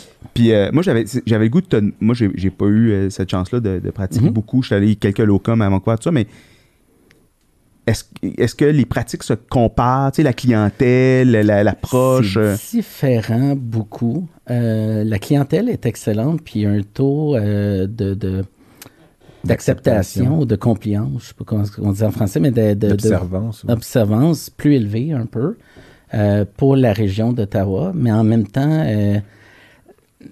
quand je pourrais dire, ils sont peut-être un petit peu moins habitués à des services de référence qu'au Québec. ici, il y a quand même plusieurs centres. Il y a la, il y a la faculté qui, qui est dans le, dans le kilométrage là, de distance des, mm. la plupart des clients. Là-bas, Guelph, c'est assez loin d'Ottawa. Donc, la culture de référence était peut-être pas aussi avancée qu'à Montréal ou en région Rive-Sud, mais euh, les clientèles euh, sont beaucoup assurées. L'assurance pour animaux, on n'arrête pas d'en parler, ça doit faire 20 ans.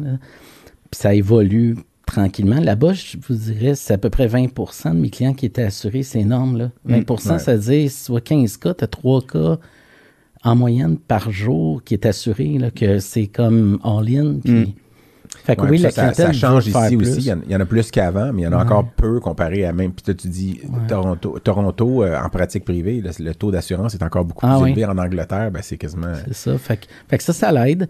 Euh, les clients euh, sont très demandants à Ottawa, sont, sont exigeants encore plus moins patients. C'est bizarre, là, mais je ne veux pas généraliser, mais, mais qu'est-ce que j'ai remarqué? Il était pour avoir fait de l'administration aussi là-bas, là, les pleins de clients.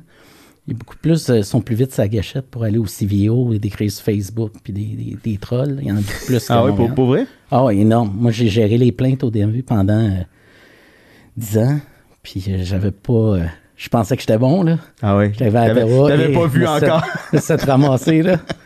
non, j'avais pas vu ça venir. Mais c'est une bonne question. Ben, c'est sûr que euh, quand j'étais en Illinois, j'ai travaillé à l'université qui était euh, à deux heures et demie au sud de Chicago. Puis j'allais des fois travailler dans une pratique à Chicago. Puis tu as travaillé à New York aussi, dans l'État de New York, quelques, ah, quelques ouais, J'ai vu quelques patients, mais je ne suis pas allé souvent. Mais, mais, je veux dire, dans l'État d'Illinois, ben, j'étais allé à Chicago, par exemple, je travaillais dans une pratique qui était vraiment proche du centre de Chicago.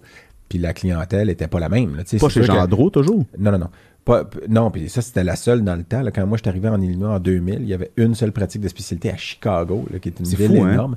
Puis maintenant, il y en a comme neuf, là, tu sais, où ça a explosé, évidemment, dans les 20 dernières années. Mais non, mais c'est juste que la population, les clients étaient très différents à Chicago de ceux qu'on voyait à Champaign, tu sais, euh, où c'était plus, pas rural, mais presque, tu sais, un peu comme Saint-Hyacinthe versus, mettons, Montréal. Pourtant, ben, là, mm. mais Montréal-Saint-Hyacinthe, c'est 40 minutes, c'est pas deux heures et demie. Mais deux heures et demie, là, des fois, le paysage change, pas juste le paysage euh, physique de ce que tu vois à travers la voiture, mais les gens sont différents, la mentalité, des fois les, les allégeances politiques. Ah oui, c'est sûr. Mais, la sociodémographie. Mais, mais même ici, tu sais, je veux dire, euh, j'ai travaillé au DMV pendant, ben, j'allais dans les années 2002, 2003, mm-hmm. avant que Hugues commence. Puis après ça, j'ai travaillé à Rive-Sud. Puis j'étais allé à Laval aussi. Puis Mm. Laval puis Rive-Sud, c'était pas... Oui, nos blondes s'en rappellent. Ben, en fait, ton ex, et Ouais, ma blonde s'en rappelle de nos vendredis C'est euh, peu peut-être l'idée du podcast est née avant qu'il y ait des podcasts. là, mais c'est juste que la population de clients, je trouvais, entre Laval puis Rive-Sud, était très différente. Là. Ouais. Puis même, pourtant, tu leur dis les mêmes choses, puis tu leur, tu sais, c'est la même tumeur, le chien, mais la, la- la réaction, les questions que tu as, les réponses, euh, que, euh, les réactions que tu as à tes réponses sont pas les mêmes, les choix sont pas les mêmes, les choix de, tu leur offres un plan A, plan B, plan C, ben, on dirait que le plan B sort plus souvent là, puis, puis après ça, c'est, j'ai pas fait de statistiques. Fait que des fois, je pense qu'il y a ta vue qui est peut-être un peu, euh, tu sais, on a l'impression Ouais, que c'est c'est ça, comme t'as ça. des billets, mais, Ouais. mais c'est drôle parce que même le caseload, puis ça, tu l'as peut-être Mhm. vécu entre Ottawa puis, puis par exemple la Chine. Euh, tu sais, moi, je parle à mes amis radiologistes au DMV ou, à- ou à Rive-Sud ou à la fac, puis il y a des, certaines pathologies qu'ils voient souvent, que Mhm. moi, je vois jamais, puis vice-versa. Ouais. Puis fait quand tu fais Ouais. plusieurs endroits, des fois, il y a des maladies que tu vois qui sont comme communes, entre guillemets, à un endroit, puis faut-moi pourquoi tu les vois pas à l'autre endroit. c'est- Ça, c'est gé- vraiment c'est- bizarre. C'est géographique, c'est des des facteurs, génétiques de ouais. patients? Je suis sûr que lui Ouais. voit peut-être, mettons, certaines, mettons, lymphome cutané. Je suis sûr que tu en as vu plus que moi parce que tu as Ouais. deux dermatologues avec qui tu travailles, puis des fois, eux les diagnostiquent, puis c'est intéressant, moi, la référence la des autres spécialistes. Exact, la référence croisée. Mais, euh, mais tu as raison, mais déjà, intracentre, ça y va par vague. En oncologie, c'est. Tu as une vague ouais, de mélanome. Là, tu es comme, what the heck? C'est vrai, Puis là. là, on a une vague de TVT qu'on n'a jamais Ah vu. ouais, en c'est ce vrai. Pour vrai, drôle. Ouais, à ouais, cause des, Pas moi, mais Ouais. Dr. Calvaldo. Ouais, euh, des chiens qui viennent probablement du bassin Oui, méditerranéen ou. Exact, euh, mais ils viennent pas de. C'est pas le même shipment, là. tu sais, je veux dire, c'est Maroc, Argentine, à une Ouais. autre place, ça te fait comme, wow, moi, je n'ai irradié un, puis je je n'avais jamais vu. Ouais, mais non, il en a vu Mais- trois, je pense, récemment. Ouais, en dedans de- on en a parlé mois, dans ou- un épisode, nous, euh, de TVT, mais ça avait été enregistré avant que Jérôme me dise à un moment donné qu'est-ce qui se passe à Montréal? Ça fait Ouais. trois TVT que je vois en un mois. là. Ça donne une, running gag, là, mais ça la- va être comme ça avec des C'est la tumeur vénérienne transmissible, là, pour ceux qui n'ont Oui. pas écouté l'autre épisode. Là, c'est les chiens développent sur les organes génitaux. Mais ça, c'est la fameuse. Ou le nez, parce Ou que le tu nez. Vous en avez le- eu un dans les voies nasales. Moi, j'ai irradié le nez, moi, Ouais. c'est voie nasale. Non, ça peut aller dans les voies nasales. Ouais, c'est ça que j'ai fait. Mais c'est la fameuse loi des séries. Moi, c'est c'est- Ouais. c'est Kate Alexander qui m'a parlé de ça quand j'étais en résidence. Puis on s'est toujours dit, faut qu'on fasse un papier là-dessus. Il faut qu'on faut qu'on prouve que les cas viennent par vague. C'est bizarre, hein? Parce Ouais, que c'est- ça reste sinon, c'est de l'anecdote. Là. Mais c'est vrai. Mais, mais c'est drôle, j'allais. Ça n'a aucun rapport avec ça, mais j'allais poser une question. Ouais. euh, parce que. Euh, j'allais dire, y a-tu une tumeur que puis c'est niaiseux de poser cette Que j'aime je me- plus. Ouais, que t'aimes plus, puis une que Ben tu oui, les détestes. lymphomes, petites cellules chez le chat, là. Tu l'aimes parce que c'est. Ben, c'est parce ben, que le- c'est quasiment le pronostic curatif. Le est bon, pronostic est bon, qualité de vie est bonne. Il y a Mm. des réponses spectaculaires. Le, le chat, il vient de voir souvent, ça fait longtemps qu'il est non diagnostiqué, il est rachitique, ouais. ça, pèse 3 kilos. Puis là, c'est, c'est comme un, un continuum avec une maladie inflammatoire. Puis ça peut être vraiment, quand nous, on les voit, c'est rendu très, très, euh, très Ah, avancé. ouais. Puis euh, souvent, le vétérinaire référent, c'est chronique, c'est débilitant. Puis souvent, juste le fait, puis tu as souvent remarqué, à moins que ça soit mon imagination, mais le vétérinaire souvent va aller en chirurgie, faire des biopsies, diagnostics euh, plein épaisseur. Puis juste le fait d'être allé biopsie, on n'a rien enlevé. on a juste pris des- le chat top shape après l'anesthésie. Là, il vient de voir, il mange moins, il perd du poids. Mais Attends, attends, mais ça, c'est intéressant. C'est bizarre. C'est, peut-être le stimulation du système j'ai pas d'études, mais toi, t'as pas vu ça? Euh, ben, j'ai vu Après quelques cas. Quand qui vont ça, mieux? ouais, j'ai vu quelques. mais Pas toutes, je dirais Les pas. cellules, là, on- puis on en voit. On avait commencé une étude, on n'a jamais le temps privé de finir une étude, mais avec Charles Boisclair, pour les lymphomes, petites cellules, puis on a une. Je fais attention, pas sacrer ça. Non. Une méchante batch. Tu as droit à deux. Puis, de droit à T'as- t'as deux. droit à deux. Non, non, mais on en a, on en a beaucoup, là. On a vu beaucoup, puis comme Ouais. tu dis, souvent, ils passent par médecine interne ou imagerie. Ouais.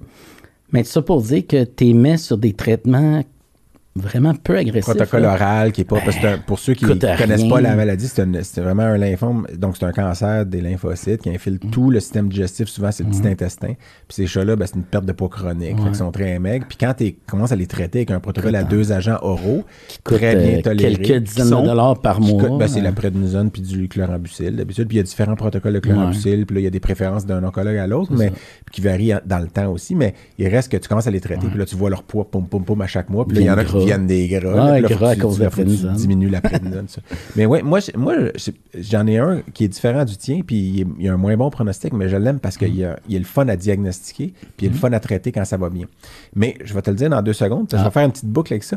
Mais quelle, quelle tumeur t'aimes pas, mettons, si t'avais à choisir une que t'aimes pas? Carcinome spinocellulaire, ça, c'est sûr, c'est le même. Ah, là. c'est ça, c'est le même. c'est- C'est On a- mais en fait, les ostéo-invasifs, euh, particulièrement, là, parce que ouais. ceux-là, on les voit. Ceux de la langue, là. Ouais. Ouais.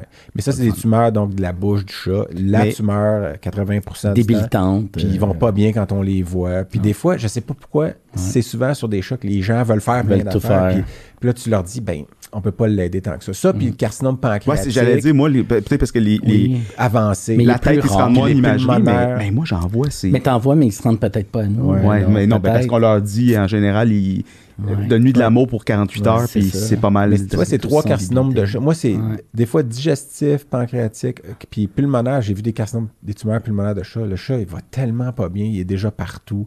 Puis là, tu, puis tu peux, on peut pas faire grand-chose. Puis on peut, on va Mais il y en a, par exemple, puis là, tu sais, tu vas me dire peut-être que je suis dans le champ, mais il y en a qui répondent au Paladia, là, c'est comme... Pas quand ils sont disséminés, Non, pas quand ils sont Mais oui, il y en a qui répondent bien. Dans le Paladia, c'est un médicament, tu sais, par exemple. On n'est pas là pour faire de la publicité, mais des fois, ça fonctionne à merveille. Puis, tu sais, c'est pas tout le temps le cas, mais il y a des fois où, tu sais, on va l'essayer, puis là, finalement, crème. Mais moi, je, vais- je vais te dire, euh, je- on partage peut-être ceux qu'on n'aime pas, mais ceux que j'aime, je- Ça fait drôle de dire les cancers que j'aime. non, non, je sais, je sais, je me suis dit, je ne poserai pas cette question-là parce que ça sonne comme si on Je aime sais. certains. On n'en aime aucun, c'est pour ça qu'on est là pour les combattre. Sauf qu'il y en a qu'on n'aime pas Ouais. voir. On dit, ah, Colin, parce que je sais que je pourrais Non, pas non, aider ce patient-là. je sais, je ne l'ai pas pris personnel. Mais euh, je- dans quel film euh, il y a un acteur à un moment donné qui arrive et qui dit le nom de l'animal en latin? Le- les- Tabarnouche, ça me paraît une C'est un film question euh, 70. extrêmement ouverte. hein. Ah. Là, Ah, ça, c'est le- Oh! Oui, c'est. Oui, oui. C'est Euh, on. C'est pas le Mockingbird? Non, non, c'est- non, c'est pas ça. C'est pas un ça? film des années 70 avec un animal épeurant. Là. Mais King Kong? Ah non, Non. je sais pas. Ça serait quoi, King Kong? Ça serait le gorille en, en latin? Non, non, non. Carcarodon, Carcarias ou... euh, Mon Dieu, c'est quoi? C'est Benner? non, c'est euh, c'est le nom du requin blanc, le grand requin blanc. Ah, c'est Jazz? Oui, c'est Jazz. Mais Puis. Jazz, Ils disent en latin. Oui, il dit, ça c'est un, c'est quelle sorte de, puis je pense que, tu sais, quand t'as le, le barbu, le pêcheur, pis ça, puis là t'as le policier, le shérif, qui est, qui est l'acteur, qui est- je- écoute, ça fait tellement longtemps que j'ai pas écouté. Ah, c'est pas Douglas, mais c'est. non, c'est Roy, Ah, moi j'ai toujours mis un. N dans son Ah, euh, famille, oui, oui, oui. Mais y a pas de Pas N. Ziegler. Attends, Roy je sais pas. Scheider. C'est Roy Scheider. Moi, j'ai toujours dit Roy Schneider. Mais il n'y a Oui, pas de N, c'est Scheider. S-H-I-D-R. Puis Puis là, c'est l'autre qui dit Carcarodon, Carcarias, en voulant dire c'est un grand requin blanc, puis tu là, sur la plage. C'est quoi, tu Jaws, l'as vu hier? Non, non, non, je m'en rappelle, ça m'a marqué. Parce qu'on parle de noms latins des fois. Puis là, euh, dans, donc, c'est parce que ça a, marqué, ça a marqué mon imaginaire. Puis de quoi est décédé euh, Roy Scheider? Euh, Euh, tu- tu classique. Non, Non. non, là, toi, tu penses à Patrick Swayze. Ah oui, c'est ça. puis, ce qui, on euh, était à Jeopardy, mon gars. c'est son point non, il est, il est mort d'un myélome multiple, en fait. Ouais. Puis euh, myélome multiple, sur lequel mon ami au cégep a travaillé comme PhD en biologie moléculaire. Mais là, c'est- ça, c'est un que t'aimes? Oui, je Ah oui, ok, c'est Parce ça. qu'il est le fun à diagnostiquer. Ah oui, à l'imagerie, c'est très intéressant. Un des premiers cas qu'on a vu ensemble au DMV. Peut-être, peut-être. Ben oui. Parce que c'est c'est en est un qu'on Ouais. diagnostique pas avec un test, mais avec une. On accumule l'évi- l'évidence, puis ça prend deux, trois sur quatre. euh, Puis tu sais, chez le chat, il est différent du chien, puis ça. Puis des fois, ça répond tellement bien, puis j'en ai Puis vu. dans les études, ils mettent des pronostics terribles. Puis dans la réalité, c'est pas ce qu'on observe souvent. Ouais, on en a vu des cas qui ont. Puis c'en est une autre tumeur aussi qu'on peut traiter avec les biphosphonates. Donc, tu sais, pour moi, c'en est une que, que, que j'aime bien. Mais en tout cas, c'est un. mais pas que j'aime bien, là, mais quand j'en vois, Ouais, je suis comme. qui est valorisant Quand tu le traites, euh, j'en ai vu qui ont vécu ouais. 2, 3, 4 ans. Puis. Vas-y, Eric. Oh. Et c'est toi qui as publié le case report de tumeur maligne dans une tumeur bénigne, le- Oui. le- oui, ben avec- non, mais j'étais avec, co-auteur. euh, Claire, C'est Claire Lariquier. Euh, dans un, dans un lipon. Ouais. exact, exact. Puis ça arrive. Je pense Ouais. que c'est pas Mais la ça, première fois. c'est intéressant comme, comme, Ouais. Comme intéressant concept. parce que pour ceux qui ne savent pas, souvent, on va faire une aspiration à l'aiguille fine. On, on va prendre des, des petites aiguilles pour piquer dans une masse de gras, puis si tu piques une fois, puis t'as pas d'imagerie, t'as pas d'échographie, t'as rien, c'est un lipome. Ça revient du gras. Ça vient du gras. En fait, il a un rien souvent sur les bénin. On dit, ah ben c'était du gras. tu sais. C'est rien. C'est rien. ça, c'est ça. Ça. Rien n'est rien. là, tu l'enlèves, puis ah, ça Tout est quelque chose. sarcome. Ouais. Mais ça, c'en est un. Je l'avais vu quand elle l'avait présenté, ça. Puis, euh, tu sais, ça. Ben, parce qu'il y a des vaisseaux à l'intérieur de toute façon. Fait que c'est juste qu'il y a une transformation. C'est connu euh, qu'on peut le voir aussi. tu sais, Puis j'ai- moi, j'ai entendu plusieurs cas où est-ce qu'on pique, c'est dans l'hypome, on pique, tu sais, puis il grossit un an plus tard, puis à un moment donné, oups, petit pic, pop, mastocytome. Fait que là, c'est un mastocytome qui, a- qui s'est développé dans un lipome, puis il était pas là la première fois il y a deux, trois ans? Ou est-ce que, tu sais? Donc, ça. Est-ce que je t'ai entendu dire que la conclusion de ça, c'est que l'imagerie est essentielle? Je pense que c'est ce que tu En tout cas, je l'ai comme ça, vu ça dans tes ni été proche ni loin de, de où je m'en allais. Ben, en tout cas, c'est eux, il l'a dit.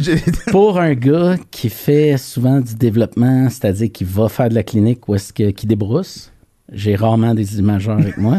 Fait que pour moi, non. On n'a pas besoin, c'est Non, ça. inutile. C'est pas vrai. mais, mais si tu veux faire euh, une médecine appropriée puis pousser tes cas, t'as pas le choix. Imagerie, c'est vraiment central. C'est comme l'électricité puis l'eau, là. Fait partie des meubles. Ah oui, j'écoute c'est de la musique à mes oreilles. Non, mais- Mais, euh, mais tu parles de, dans- on va parler d'ent- d'entrepreneuriat un peu. Est-ce que tu t'en allais là, euh, Eric? Parce que tu as retrouvé tes notes, là, Ouais. visiblement. J'ai retrouvé mes. Ben, on en est fait, au premier sujet de 8, fait que ça va super bien. Oui, oui, on, on avance. Là, on En fait, avance. j'ai- des questions euh, malaisantes d'oncologie. je ne sais pas. Ah, est-ce mais que- vas-y, parce que ça, tu m'avais dit que tu avais préparé quelque chose. J'ai une réplique assez... euh, qu'il va falloir couper si, si c'est trop malaisant. Ah oui. Vas-y. OK. Je, on va, ah, je vais m'en garder juste deux, puis après ça, on parlera parce que je- j'ai aussi Ben, ce il y a ma Je- boucle qu'il faut que je fasse aussi, moi, tu sais, à un moment donné. là. Ah, c'est vrai. Oh, mon Dieu, on va être ça jusqu'à minuit. Première, première question. euh, Est-ce qu'il y a. Mettons, dans la- on va prendre la chimiothérapie. Hmm. Est-ce qu'il y a des traitements qui devraient être réservés aux oncologues? Est-ce que.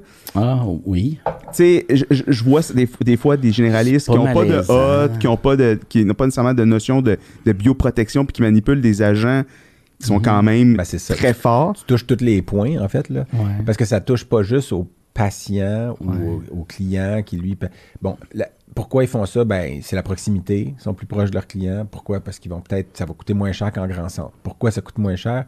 Ben là, c'est notre spécialité. Qu'est-ce qu'on a fait? Euh, Le staff qu'on a qui est entraîné à ça, le matériel qu'on utilise, tout le reste. Non, mais moi, ma question, on le sait, mais, Mais je sais. Ouais. quand est-ce qu'on, est-ce qu'on, un moment donné, on parle d'actes réservés? Est-ce que une chirurgie de dos, est-ce qu'une prothèse totale de hanche, pour prendre un domaine qui ne nous concerne pas nous, est-ce qu'il y a certains exercices ou certaines procédures comme en médecine humaine qui devraient demander un seuil minimum de connaissances et d'installation? Ben, je pense Ben qu'il oui, demande c'est la par réponse, défaut. Juste dans le code déontologie, je pense que c'est comme même moi, là, je pense que je devrais être interdit de traiter un, un chien qu'un coaching. Tu sais, je veux dire, parce que j'ai pas les connaissances puis l'avancement, mais, mais je pense que c'est difficile de cadrer tout ça. Je pense que c'est de garder la ligne à dire faut que la personne est responsable de qu'est-ce qu'elle fait. Puis responsable, des fois, c'est plate quand tu sais pas qu'est-ce que tu sais pas, parce que tu peux te lancer dans des, des trucs, que ce soit une chirurgie trop invasive ou que ce soit de la chimio. Mais c'est pareil de l'autre côté. Tu quelqu'un qui sait pas comment gérer un diabète, comme moi, il se lancerait peut-être pas là-dedans sans être sûr d'être à l'aise. C'est un peu la même chose pour ça. Mais tu as raison, mais sauf que la chimio, c'est que ça a un impact aussi sur le staff. C'est là la différence peut-être.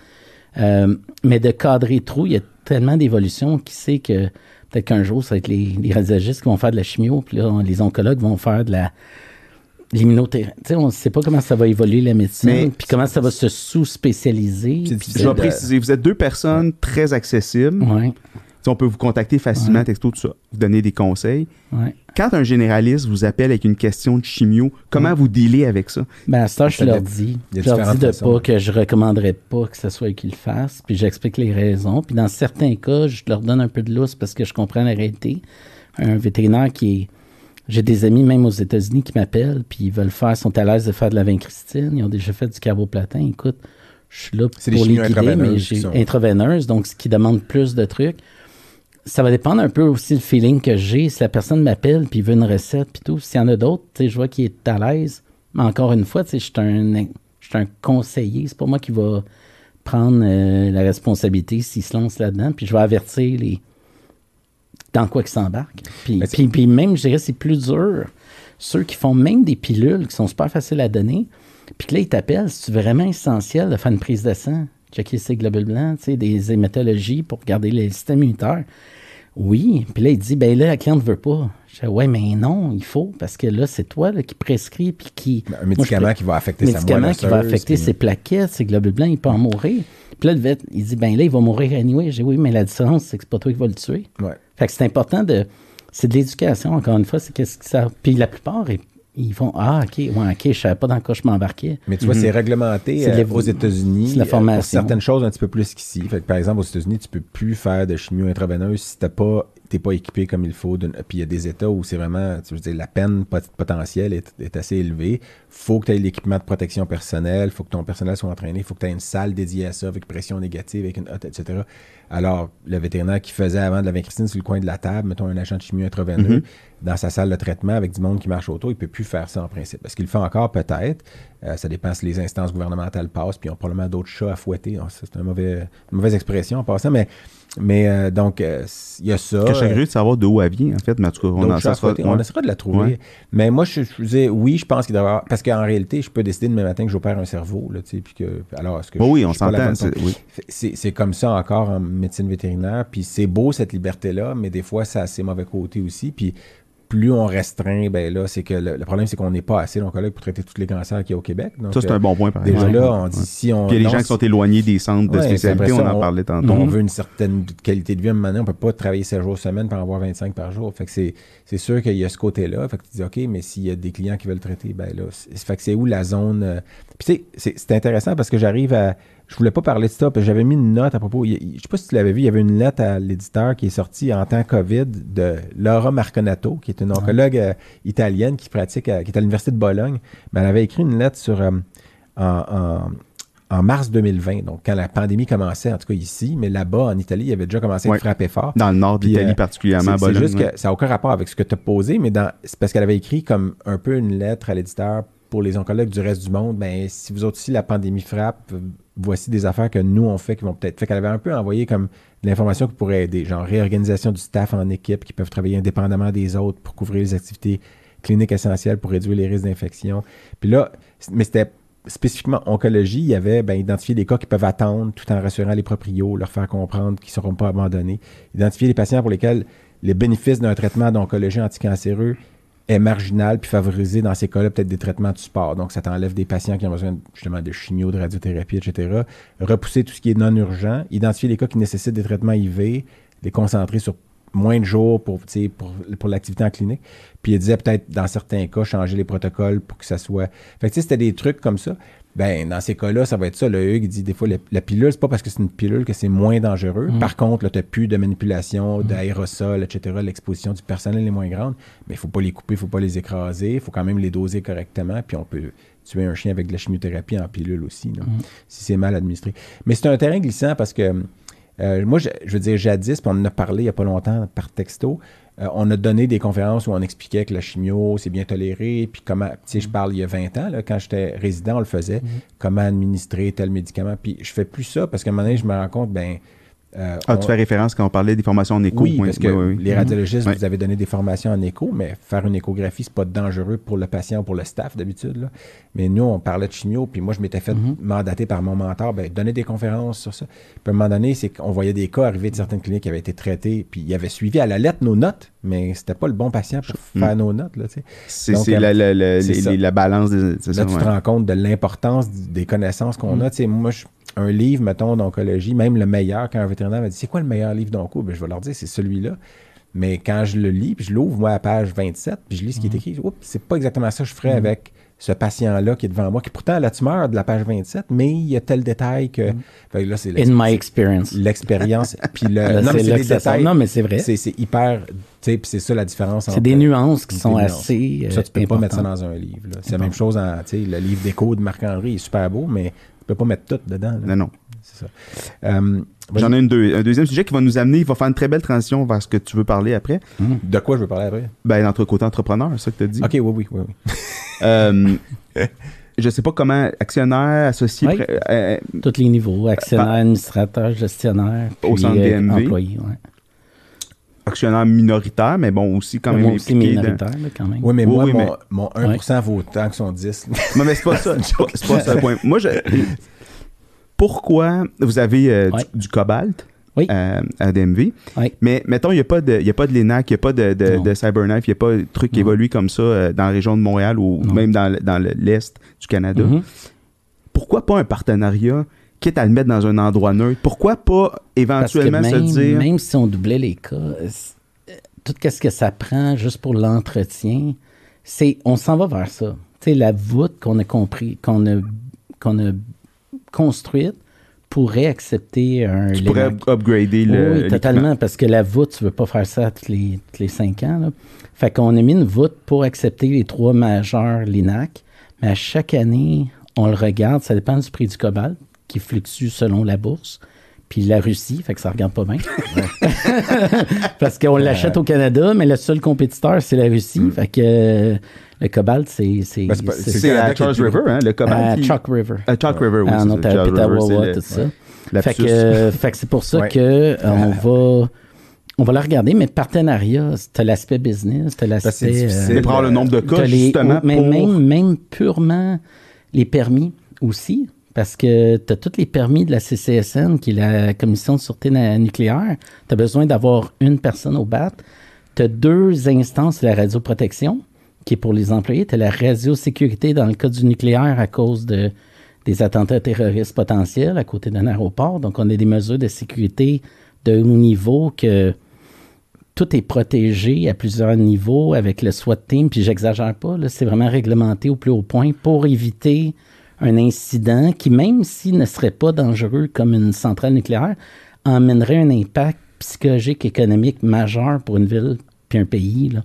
Fait que la réglementation est, ultra pointue, donc c'est très, très... euh, Fait que de partenariat, de dire on chip to in, on a quelque chose, après ça, tu t'assines, c'est qui qui le gère, c'est Mais qui c'est ça, c'est pas qui t'engage. Eric, je sais pas, l'angle c'est de ta question, c'était- c'est parce que c'est parce que c'est de la mauvaise volonté.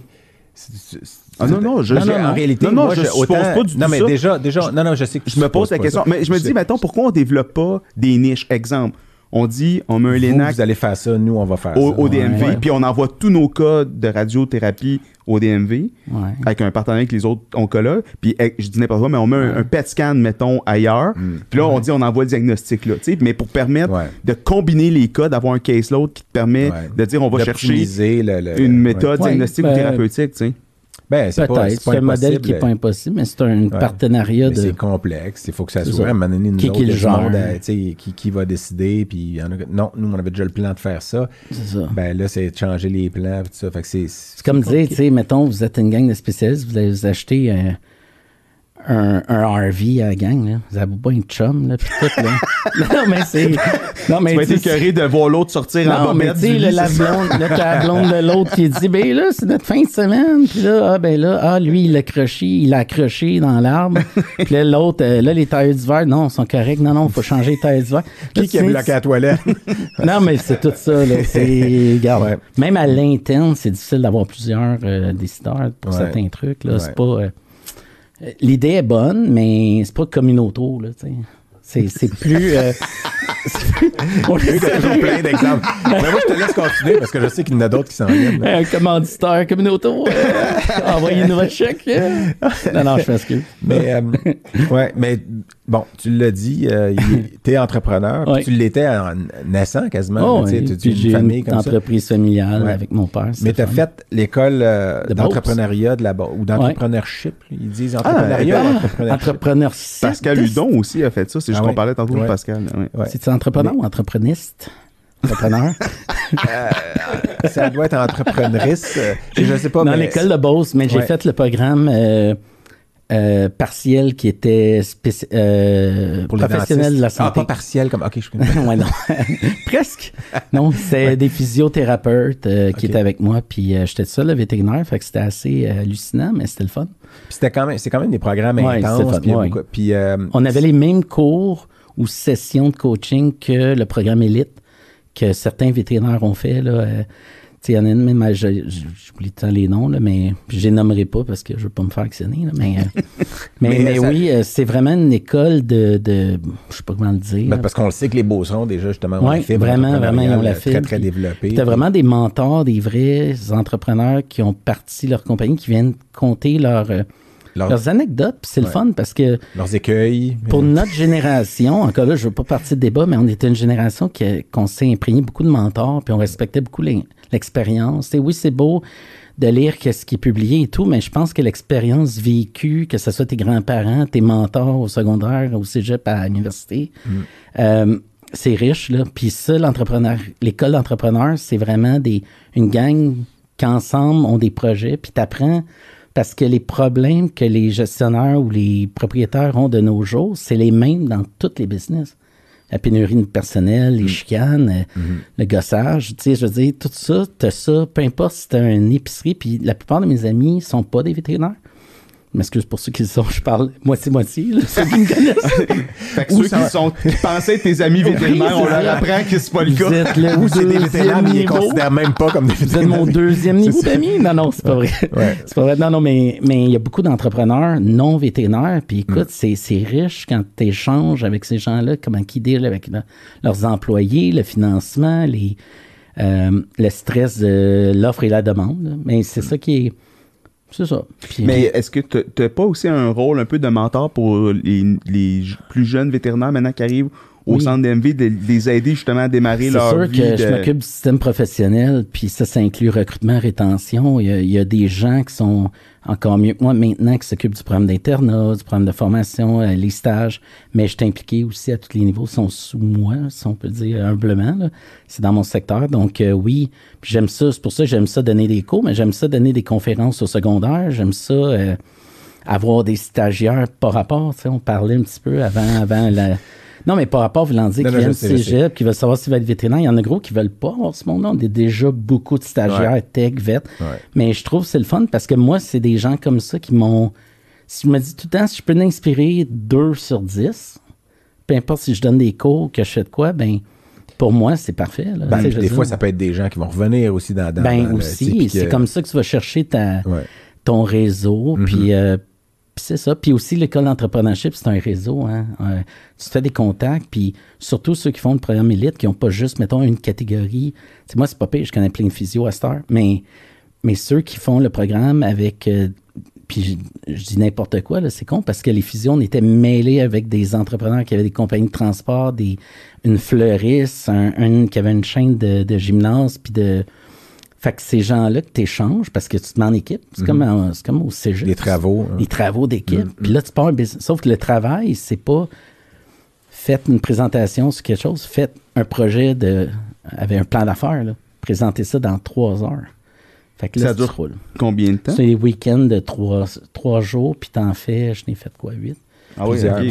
ça fait quand même une dizaine d'années. Solide. près, Ouais, ça fait ça. de peut-être huit ans, ouais. Hmm. Avant Ottawa. Ben, je finissais, je me souviens, mon dernier cours, je partais d'Ottawa, puis je montais à Saint-Georges. Aïe, aïe, aïe. Puis j'ai pogné un ticket à Saint-Hyacinthe. Je me suis dit, sur le ratio de Bon. route, c'est pas super. C'est le seul ticket que t'as pogné. Le seul ticket que j'ai pogné. Ça, c'est la voiture que tu as dû vendre à cause des tickets. Exact. Ouais, ok. Ouais. Donc, Ouais, le seul genre, Le seul à cause de l'école d'entrepreneuriat, mais cette voiture-là ne générait plusieurs. Ouais. Moi, je sais ce que c'est. Ah, parce qu'elle Mon était Une légèrement... Une golfère vite teintée, oublie ça. J'étais pas ça. Ah, c'est ça, À t'étais tous les deux mois. t'étais ta- t'étais tagué. Oh, salut gars, Volkswagen qui voulait nous commanditer. mais- non, j'adorais ce char-là, mais, Euh, Non, mais très ça, ça me, fatiguant. ça me fait penser à une histoire. je vais vous- une- C'est une anecdote de mon ami qui est en? Beauce, qui est en Beauce, qui est dans les grands animaux, Frédéric Tremblay, qu'on salue. Là.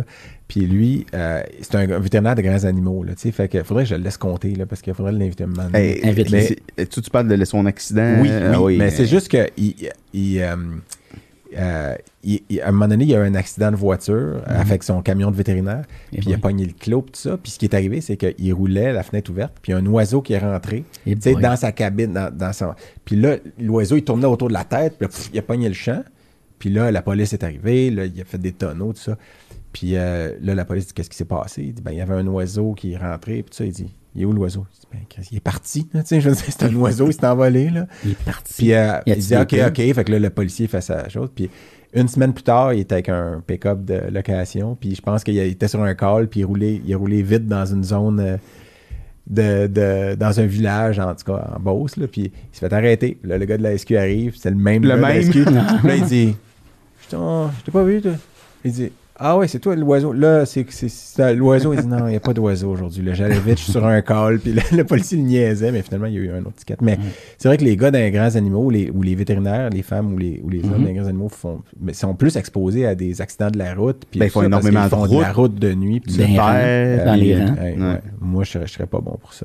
Mais euh, euh, on n'a pas fini de parler de ça. Euh, je, je- je vais juste faire ma. Parce que. Non, non, mais je, je vais faire ma boucle. Je vais juste vous montrer ma boucle Oui, parce, que, Book ta book. parce que j'aime faire des boucles. Puis, euh, parler de cartilage de requin, je te gage. non, non, non, on a parlé de requin. Ok, là, ok, ok. Carcarodon. J'ai dit carcarodon, mais c'est en tout cas c'est carcarias. mais ça pour dire que, bien ça. Euh, alors, premièrement, j'ai apporté un Astérix ici que Ah. Eric a tout de suite reconnu tantôt. C'est euh, Astérix euh, et la transatlantique, transitalique. Puis la Ah. transitalique, euh, pourquoi Eric l'a reconnu, c'est que son fils Frédéric, parce que dans sa famille, tu rajoutes Fred avant le nom du parent, puis ça fait un enfant. Non, faut qu'il y ait Eric, en fait. C'est Ouais, plus ça. C'est n'importe quoi. sais, je t'avais déjà demandé si ta fille s'appelait Fred Chantal, tu sais. Puis, puis la réponse était non. Mais euh, il reste que donc dans parce que j'ai lu ce livre-là avec euh, récemment avec mon fils euh, Rémi et non pas euh, Fred Louis Philippe. Euh, puis on l'a terminé la semaine passée ou il y a deux semaines. Puis dans ce livre-là, Ouais. je pense qu'il y a plein de monde qui le sait où je m'en vais avec ça. C'est que c'est un livre, c'est l'Astérix qui est sorti en 2017. Puis euh, dedans, ben, il y a une course euh, où il traverse, euh, il traverse l'Italie. Puis le, le, le- le conducteur de char qui est le plus rapide, c'est un Romain qui s'appelle, et là, c'est là où tout le, monde, tout le monde le sait, euh, Corona. coronavirus. Tu. Puis, euh, et là, vous allez le voir, tout le monde crie son nom, là, coronavirus, coronavirus, parce que les Romains veulent qu'il gagne. là. Puis en plus, c'est un, c'est un, cou- un courseur masqué, là. il y a un masque jaune. là. Donc, euh, c'est un invisible parce qu'on ne le voit pas de son visage, tout ça. Puis coronavirus dans ce livre-là. Puis là, j'ai lu ça. Ben, plus comme, ah, anonyme qu'invisible. C'est pas Ben, parce que tu mets un anonyme, masque anonyme, que tu deviens ça. invisible. Ouais. Mais tu vois pas sa face. Ouais. Son visage est non visible. Puis, euh, donc, euh, non, parce que j'avais dit à. C'est ça. Donc là, euh, Astérix. Puis là, c'est sûr que quand ça, le, le- le coronavirus est arrivé en 2019, tout le Mhm. monde, a- il y a eu dans les médias sociaux, là, les gens parlaient de ce livre-là. Puis, ah, Astérix, euh, le livre était euh, prémonition parce qu'il parlait du coronavirus euh, deux ans avant que ça arrive, deux ans et demi avant que ça arrive. Alors que c'était pas une prémonition parce qu'évidemment, eux faisaient référence au SRAS, là, qui est un coronavirus qui est arrivé en 2003. Mhm. Et euh, si- puis les auteurs l'ont bien dit dans les entrevues, non, c'était au SRAS qu'on parlait. De, tu sais, pa- puis le SRAS, qui avait été une, une épidémie en 2003, qui avait tué combien de monde au Canada? Euh, Cent. 300? 44. 44 proche. morts. Et puis, euh, ça, puis là, la bou- Ouais. une partie de la boucle, c'est le SRAS en 2003, c'était quand? C'était euh, entre mars et septembre 2003. Donc, exactement quand on s'est connus Ah. euh, en 2003, Hugues. Puis donc, dans, le, dans ça ici, euh, ça me fait penser que c'est Astérix, il y a coronavirus, tout ça, mais c'était pas une prémonition. Eux, ils faisaient référence au SRAS puis au danger de ça. Puis moi, je suis allé euh, en France, en Gaule, euh, en 2012. J'ai donné ma première conférence. J'avais donné une conférence à Paris, à la VAC. Puis euh, j'étais super stressé. Je t'en ai déjà parlé de ça. Là, puis peut-être à toi aussi. J'étais stressé parce que comme, Ah, mon style est différent des Français. Puis je vais dire des niaiseries. Je vais passer du coq à l'âne. puis ils me comprendront pas. Puis je vais faire des jokes. Puis ils riront pas. Puis finalement, ça avait super bien été. Les gens riaient. Je déconnais. Puis eux autres trou- devaient Ton- trouver ça T'ont rafraîchissant lancé des brassières. que mon style était non, pas tout à fait, c'est pas le même épisode. ça. Puis, euh, puis là, je donne ma conférence, puis hey, je suis sorti de là pompé, puis je comme, hey, ouais, ça, c'est un succès. Puis là, je débarque du stage, puis il y a quelqu'un qui vient me voir, puis qui me dit, et puis, et, et le Viscum album, vous en pensez quoi? Là, je dis, Le visco. là, je le regarde, puis je fais, vous en faites quelle utilisation? Vous en pensez quoi du Viscum album? Là, je, je le regarde, je suis comme, euh, Quoi? Barrière linguistique. donc là, euh, donc après, après avoir déféqué dans mes culottes, j'ai répondu plein d'assurance, euh, euh, ouais, puis le Viscom album, puis, tu sais, justement, parlons-en. On s'en tape. Là, euh, bon, il m'a expliqué que lui, il utilisait ça pour traiter euh, les cancers des chiens et des chats de toutes sortes, etc. Le Viscom album, Mais c'est quoi le. Viscom album? Et le Viscum album, c'est quoi? Bon, ben, premièrement, c'est un nom latin que tu devrais savoir. Et c'est quoi? Ben, c'est du gui. Alors là, je vous réfère Ah! à Panoramix pour Attends, le gui. Le Alors- Guy, c'est Viscom album. Oui, Viscom album. En fait, le gui européen, là, tu sais. Euh, c'est Viscom album. Et là, là, je me suis dit, euh, je sais pas si toi, t'en as déjà entendu parler, mais ici, on n'en entend pas parler. Mais, mais je sais que tu travailles avec quelqu'un qui fait aussi de la Ouais. médecine, ma face, je naturopathie. n'ai jamais entendu parler. Peut-être que Hélène, avec qui tu travailles, en a déjà utilisé, mais, mais en Europe, Hmm. c'est quand même pas mal utilisé. Puis là, j'ai évidemment, après avoir euh, parler avec lui puis pas savoir quoi répondre. J'étais allé checker. Puis J'ai vu qu'il y avait un peu d'informations là-dessus. J'ai cherché, j'ai trouvé. Ce que j'ai trouvé, c'était que dans certains pays d'Europe, particulièrement la France, la Suisse et l'Allemagne, on parlait de ça, mais qu'il y avait peu d'articles de recherche qui évaluaient ça. Mais la raison pourquoi euh, moi, j'ai pensé à en parler, c'est qu'il y a un article qui vient de sortir récemment, là, genre, euh, en fait, janvier 2022, donc, dans Veterinary Sciences, donc maintenant, euh, qui était une étude in vitro avec des cellules d'astrocytome malins Ah de chiens, donc de tumeurs intracrâniennes, sur laquelle il utilisait, il démontrait un effet cytotoxique du viscum album, d'un extrait de viscum album, sur les cellules de tumeurs, donc de Guy, pas, pas les tumeurs de Guy, là, mais je veux dire, les cellules, les non, de chien avec. puis, euh, puis il y avait un effet. euh, On salue les. Guy. Oui, c'est ça. On signe tous les Guy de la planète. avec euh, le, le mébendazole. Il y avait un effet additif avec le mébendazole. Pourquoi ils ont utilisé ça? À cause du phénomène Puis, euh, tu sais, les. En tout cas. Puis cette étude-là a été faite à l'Université d'Auburn, en Alabama. Donc, pas en Europe, là, tu sais. Puis je me suis dit, OK, c'est comme une des premières études qui évalue le viscum album pour ses effets anticancéreux sur des tumeurs de chiens, en tout cas. Donc, moi, quand j'ai vu l'article sortir en 2022, j'ai repensé à mon 2012, puis là, j'ai pensé à Astérix, puis le coronavirus, j'ai fait mon petit- ma petite boucle là. Mais pas fini. Puis là, parce que j'étais allé chercher, puis finalement, j'ai trouvé un article en allemand euh, dans PubMed qui s'appelle, je vais vous lire le titre, Postoperative adjuvante Therapie mit einen Miskel- Mistelextract, ça c'est le Viscum album, ähm, äh, äh, attends une minute, Mistelextract, bei Hundinnen mit Mamatumoren. Mamatumoren, tumeur mammaire, on a tous compris, donc ce qui veut dire. En fait euh, traitement adjuvant, adjuvant post-opératoire avec extrait de Guy euh, ou Viscum album. Tu vois, moi, Mama Toumoren, je pensais que c'était la mère de toutes les tumeurs. Maman mais- la mère de the mother of all cancers. La mère de- donc, chez les chiens atteints de tumeur mammaire. Puis, euh, il évaluait l'administration adjuvante, donc en, po- en post-chirurgie, d'un extrait de Viscum album chez- de, de Guy, euh, chez des chiens avec des tumeurs mammaires. Puis, on mentionnait que, merci Google Translate, la thérapie aux extraits de Guy est une méthode de traitement adjuvante également utilisée euh, complémentaire très fréquemment utilisé en oncologie humaine après la thérapie adjuvante de base des tumeurs, c'est-à-dire la chimio et la radiothérapie. Là, j'étais comme très fréquemment en humaine. En tout cas, en Allemagne, c'est ça qu'ils disent. Puis qu'il disait aussi que les préparations de Guy sont maintenant également utilisées avec succès, succès en oncologie chez différentes espèces animales. J'étais comme, ah ouais. Ah oui, Parce que non, on n'a je- pas jamais entendu parler. Puis là, dans cette étude-là, il évaluait 56 chiennes avec des tumeurs mammaires, dont 33 avaient eu chirurgie seule et 23 avaient eu chirurgie suivie de extrait de Guy. Euh, puis il concluait, sans trop de conviction, qu'une tendance à la réduction du risque de décès lié à la tumeur dans le groupe recevant le viscum album, c'était non significatif dans les analyses, c'était bien toléré, la qualité de vie était restée stable, etc. Puis là, euh, euh, finalement, il y, a, il y a un autre article que j'ai trouvé en 2019 dans la revue Journal of Ethnopharmacology. Ah oui. Puis là, c'est quoi de l'ethnopharmacologie? Vous m'avez demandé. Oui. Parce que je suis allé chercher sur Wikipédia. J'étais comme, tabarnouche, le Journal of Ethno. Alors, selon Wikipédia, l'ethnopharmacologie, ça se définit comme, ouvrez les guillemets, l'étude interdisciplinaire de l'ensemble des matières d'origine végétale, animale ou minérale et des savoirs ou, des pratiques s'y rattachant que les cultures vernaculaires mettent en œuvre pour modifier les états des organismes vivants à des fins thérapeutiques, curatives, préventives ou diagnostiques. Fermez la dite guillemets, les dix guillemets. Alors, elle s'appuie entre autres sur l'ethnologie, la botanique, et l'histoire. Donc, dans cette revue d'ethnopharmacologie, l'article de 2019 basé sur des sondages auprès de médecins vétérinaires holistiques de Colombie-Britannique, parce qu'on sait qu'il y en a plus dans l'Ouest qu'ici, euh, mentionnait que l'utilisation du viscum album était utilisée pour des problèmes cardiaques, mais pas des tumeurs cardiaques, des problèmes. Mais là, c'était pas clair si ça fonctionnait, il disait juste qu'il l'utilisait. Puis finalement, euh, puis il y a des sites européens, Viscumvet, tout ça. Fait que moi, j'ai envoyé un texto hier à un oncologue français que je connais pour lui demander est-ce que euh, toi, tu utilises ça? Fait qu'il me dit, il me répond, félicitations pour le bébé. Ah non, c'est pas ça. Euh, il dit, je suppose, parce que, ah oui, il dit, je suppose que tu veux parler du Viscum Album. Je suis comme, voyons, c'est pas ça. Là, je suis allé voir, puis mon autocorrect avait mis, euh, que penses-tu du via un album en moins de trois fois, en moins de puis là, il dit, euh, bon, il dit, je connais bien le spécialiste français de ça.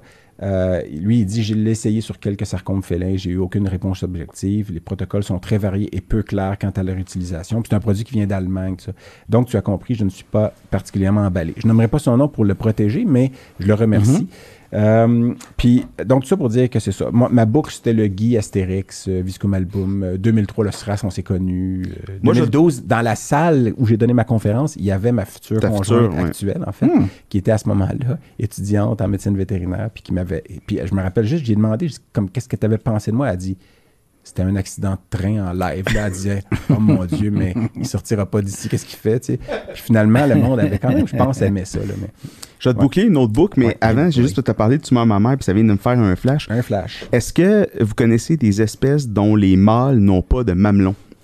Ou de mamelle? Oh mon Dieu. tu- euh, Puis il doit le savoir. non, mais Il y en a une classique là, qu'on apprend à l'école. euh, J'étais pas là. le classique qu'on Le apprend à la- à la petite école, j'imagine. Non, à Medvette, là, évidemment. Pas, On parle de mammifères, mettons? Ouais. OK. Oui, ben non, mais si c'est des mammifères, qu'il y a des glandes mammaires. là. Ils ont des glandes mammaires, ils n'ont pas de mamelon. Ils n'ont Ah, pas de Ah oui, je sais. Ben non, mais c'est pas des mammifères, ça. C'est des. C'est des. euh, Des marsupiaux? C'est des marsupiaux. Mais il y a le, ch- le cheval. Le talon n'a pas de. Ben, c'est quoi de bord les trayons qu'a- qu'elle a, la jument? Non, mais le moi, je- le mâle. Ah, le mâle. Pas Ben, les il, a- femelles. il doit avoir des vestiges. Non, ont pas. Puis il y a Les les, roses. les, les mâles rats.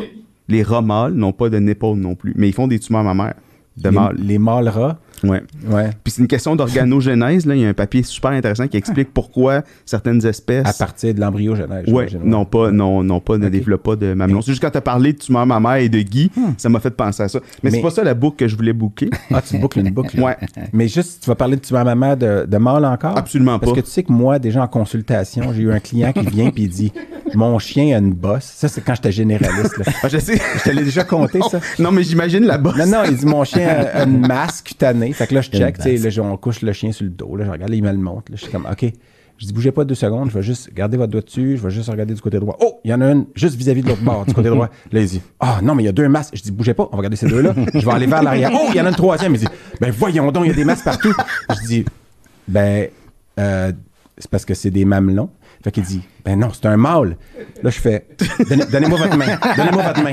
Non, tu, tu as fait ça, j'espère. Non, non. J'ai juste fait comme, OK, donnez-moi votre main, donnez-moi votre main. Puis là, il fait. Puis là, le pire, c'est qu'il a fait, ah, non, non, non, non. Ah, maudit, je suis cave. Ah, je suis cave. Ah, je suis cave. Bon, combien je vous dois? Je suis comme, vous pouvez passer à la réception. C'est... Parce que votre chien va bien, il y a des beaux mamelons, mais. Puis le gars se sentait tellement mal. il a- En tout cas, ça, c'est la fois où j'ai failli faire toucher mon mamelon à un monsieur qui était venu en consultation avec son, avec son chien. C'est dommage que ça se soit pas rendu jusque-là. Qu'il y ait pas eu Oui, le mais doute, il, puis il avait quand même tendu la main, puis il avait fait Ah, Ah, mon Dieu, que je suis cave. ouais. ouais. Alors, vas-y, ferme ta boucle. En fait, euh, je vous parle de ça parce que les deux, vous avez euh, étudié aux États-Unis. Toi, t'as, t'as Ah, je pensais travaillé ça allait dire les deux, vous avez des mamelons. aussi. aussi. Donc, Ouais. c'est des choses qui vous mettent en, en commun. Puis, vous savez que euh, tout récemment, le, le premier lapin d'État est, est mort. C'était le lapin de, de, de Ah oui, oui. Mike Pence. OK. Parce qu'on se rappelle, on a parlé de ça, on va Ouais. revenir avec ça. Donc, il y avait, tu sais, le, Ouais. là, le President of Oh, the ouais. United. States, qui a un compte, puis il y avait le lapin of the United States qui avait, qui avait son, lapin. son compte. Pas le lapin d'ici. Non, pas le lapin d'ici, le lapin de là-bas. Et puis, euh, euh, la, la- la femme et la fille de Pence ont fait un livre qui racontait l'histoire de ce lapin-là. Wow. Et c'était un livre qui était euh, donc dessiné par la femme puis écrit par la, par la fille et qui était très conservateur, qui mettait en évidence des, des valeurs conservatrices. Mhm. Puis il y a eu une euh, qui s'appelait réplique. qui s'appelait Marlon Bundo en fait le, le- Mais ça, c'est le livre à propos de non. l'or. Mais le, le nom du lapin, c'était vraiment Marlon Bundo, c'est parce qu'il est décédé il y a peut-être deux semaines. Et il y a eu une contre, une contre, c'est juste très drôle parce qu'ils ont refait une, une, une bande dessinée qui était comme une contre-bande Ah. dessinée. Genre qui était faite- la Ouais. contrebande. qui, qui est faite Ouais, par euh, quelqu'un qui vient de, de- de- je pense, de SNL, qui faisait partie de l'équipe de SNL. c'est qui? Par curiosité. Là, je, je- Ok. je- moi, je l'écoute pas assez, mais je pourrais te le montrer après. Mais c'est juste que dans ça, il, il- il est gay. il est- il est- donc, ils ont mis tout l'inverse des valeurs conservatrices. Mais c'était très, très drôle. C'est juste un prétexte pour vous parler, parce qu'il est mort, ce lapin-là, d'un livre vraiment intéressant Ah. qui s'appelle Un animal pour les gouverner tous, qui a été écrit par un Français Ah oui. qui s'appelle Lucas Jakubowicz. Euh, et donc, il parle de, dans ça de, de l'utilisation des, des animaux domestiques et autres À l'Élysée. par les euh, politiciens. ouais. Donc, Ah. ça se fait beaucoup aux États-Unis. Ça se fait beaucoup euh, en France, tu Mm. l'as- tu l'as mentionné. Puis les, les dictateurs aussi qui ont tendance, là, Kim, Kim Jong-un, Kim Jong-un? Ton, coréen, ton nom coréen est un petit peu rouillé, hein? Tu changes le mot juste pour pas qu'il t'écoute sur Internet ça. puis qu'il te retrace. Puis, euh, son intelligence artificielle t'envoie un missile. Fred Sauce. Kling, John. Fritzo, je l'appellerai, je l'appellerai pas de son vrai nom. Je vais pas son vrai nom, Avec là. les hackers euh, russes. Ouais. Mais donc, Ouais. ils se mettent en scène sur des chevaux. Tu sais, euh, Poutine, c'est souvent, il est en torse Oh, nu. dit, euh. Poutine, Avec sauce. Mais donc, c'est très intéressant. Puis là, la, boucle, c'est que tu m'as demandé, quand, dans le premier épisode, euh, si j'avais voté pour Obama. Ouais. Et il prend les... pas aux États. Parce qu'il est américain. américain. Il est né en Californie. Ben là, pourquoi on parle pas de ça? Non, non, je suis. Parce qu'on en a déjà Parce parlé. que, parce que son anglais est aussi bon que son nord-coréen. Puis il raconte, on, s'était demandé, bon, un petit peu mieux, ouais. OK. puis on s'était demandé qui avait affronté Obama. C'était Mitt Romney. Oui, Mitt Romney. Puis euh, c'est super intéressant parce que c'est une anecdote, mais il explique que dans les années euh, 80, il avait mis son chien sur le toit parce qu'il y avait une auto où ses enfants prenaient toute la place, puis le chien était nauséeux. Puis euh, ils, ils ont mis le, le- le chien sur le toit dans une, dans cage pour s'en aller à leur euh, Mitt Romney, là. Mitt Romney, pour aller à son euh, chalet qui était au Canada, sur le, le bord du lac Hudson. Et Hmm. quand il y a eu la campagne, donc Obama contre Romney, il a gagné les primaires des, euh, Mhm. Mais quand républicaines, cette puis tout ça histoire-là est ressortie, il a ressorti les photos et là ça le, les- les- le public s'est s'est complètement insurgent en disant c'est- tu peux pas traiter un chien comme ça tu peux pas le mettre sur le toit de ton auto il doit être avec la famille Ben ouais. et ils, ils ont instrumentalisé ça puis là les, les, les, groupes de chiens les groupes de les Human Society tout le monde s'est mis là-dedans et ça le nuit énormément à la campagne. à de la Romney, campagne de Mitt Romney puis là il parle aussi dans ça de, de, de Trump qui, qui- Qui Qui a pas eu d'animal d'animal. de compagnie. deux seuls deux seuls présidents Ouais. Jackson, je pense, l'autre. euh, attends je me rappelle pas c'est qui Il n'y a même pas un poisson rouge, hein? c'est euh, William McKinley OK. Non, c'est ça. En fait, il n'a jamais eu d'animaux, peu importe dans sa vie, puis il s'en vante. Hmm. Fait que, tu sais, c'est, un- c'est comme, c'est comme un autre élément pour ne pas aimer Trump. là. Euh, mais donc, c'est c'est, contre-productif pour notre profession. c'est- c'est un livre fascinant de voir à quel point les, les. Puis là, il parle de Biden dans sa campagne. Hmm. Toute la- il est allé chercher un, un chien à la à- Ouais, à ouais. l'Human Society euh, au Delaware. Ouais. Puis il a, il a choisi la race Ouais. en fonction. Quand ils font le découpage des comtés, puis là, ils ont regardé, mettons, Qu'est-ce qu'il y avait de besoin? Ben exactement. donc. comme à Atlanta. Là, ils ont regardé les banlieues d'Atlanta qui sont qui sont qui étaient faisaient le swing state. Ouais. Et puis euh, pour la pour la Georgie qui était un- vraiment un élément qui l'a fait gagner finalement. Et là, ils ont regardé c'était quelle race qui était la plus populaire. Puis il s'est dit OK, faut que j'aille chercher une race Qui ressemble à qui ça. va faire que les familles de classe moyenne, les soccer moms là, typiques de ces de ces banlieues là vont s'identifier à nous. Puis c'est pour ça que il mettait beaucoup en scène à la Maison Blanche pour dire regardez, vous avez eu Trump avant qui n'aimait pas les animaux. Moi, je suis un bon père de famille, j'ai deux chiens, ils sont deux malinois là. Puis j'étais allé chercher dans un Human Society. Fait que c'est vraiment Attends, c'est des Malinois, les chiens autour d'Atlanta, là? Ben oui, c'est ben, police, puis là, non, mais c'est y a- y a-. Ben, je sais, des chiens d'armée. Des chiens d'armée et de police. les races de chiens varient en fonction des la plus populaire varie en Ouais. fonction des États. Oui, j'imagine, mais c'est parce que je m'attendrais, je m'attendais pas aux Malinois, là, tu sais, en tout cas. Qui est- Mais c'est drôle parce que tu, tu sors ça, puis j'ai le livre de- d'Obama chez nous euh, avec le- leur chien euh, Boo. Oui, c'est ça, Boo? Beau. Beau. Beau. Mais C'est je, pas je ça, Beau? je ben, je- il était sur, je l'ai vu ce matin, j'ai failli l'apporter. Et donc j'ai fait de la recherche voir au Québec Mhm. Parce que le Québec a donné souvent des chiens Ouais, à la au France. président français. Ouais. En ce que c'est arrivé au moins à deux, à Ben, deux c'était des reprises. labradors, en Des fait. labradors, exactement. Pourtant, qui est une, ben, qui est une race canadienne, là, mais. C'est, moi, je me, je me suis posé la question. que le labrador, Ouais, je euh, sais. on pourrait avoir Non, non, c'est cette parce que le Golden Retriever, c'est une race euh, british. Ouais. puis Le Labrador Retriever, puis le Nova Scotia, c'est des races canadiennes, supposément. Mais je comprenais pas pourquoi ils venaient le chercher au Canada versus, justement, le prendre une race française. Ouais. Euh, Il y a tellement de races de chiens françaises. Des, les, les Français Mais c'est un cadeau d'amitié du Québec C'est ça. C'est un cadeau à la. France. Je sais. Ça, je... Puis j'ai- regardé les, les premiers ministres du Québec des 20 ans. Non, je suis parti de Bernard Landry jusqu'à François Legault et personne ne met, n'a jamais mis un chien ou un Ben, chat en valeur. C'est bizarre parce qu'on Ben oui. on est on est à la confluence de la France Ouais, c'est bizarre, puis des États-Unis. Puis Ouais. ici, c'est pas du tout. Non. Puis même, même pas de post, tu sais, récemment, Twitter, Facebook, de dire, ah, tu sais, j'ai. Hey, Non. Ça leur achèterait du. Le seul chien, il y a une fois, il y a eu un chien à l'Assemblée nationale Mhm. qui est amené par, un, par, par une Par- députée parce que c'est un chien d'assistance, elle, est, elle est épileptique. Mhm. Est-ce que vous savez c'est quel député? C'est très drôle parce que c'est dans l'actualité euh, Ah. depuis peut-être le début de la pandémie. là. Hmm, Non. C'est Claire Sanson, qui était une députée Ok. de la CAQ, oui, qui, oui, qui est partie oui. pour le Parti conservateur.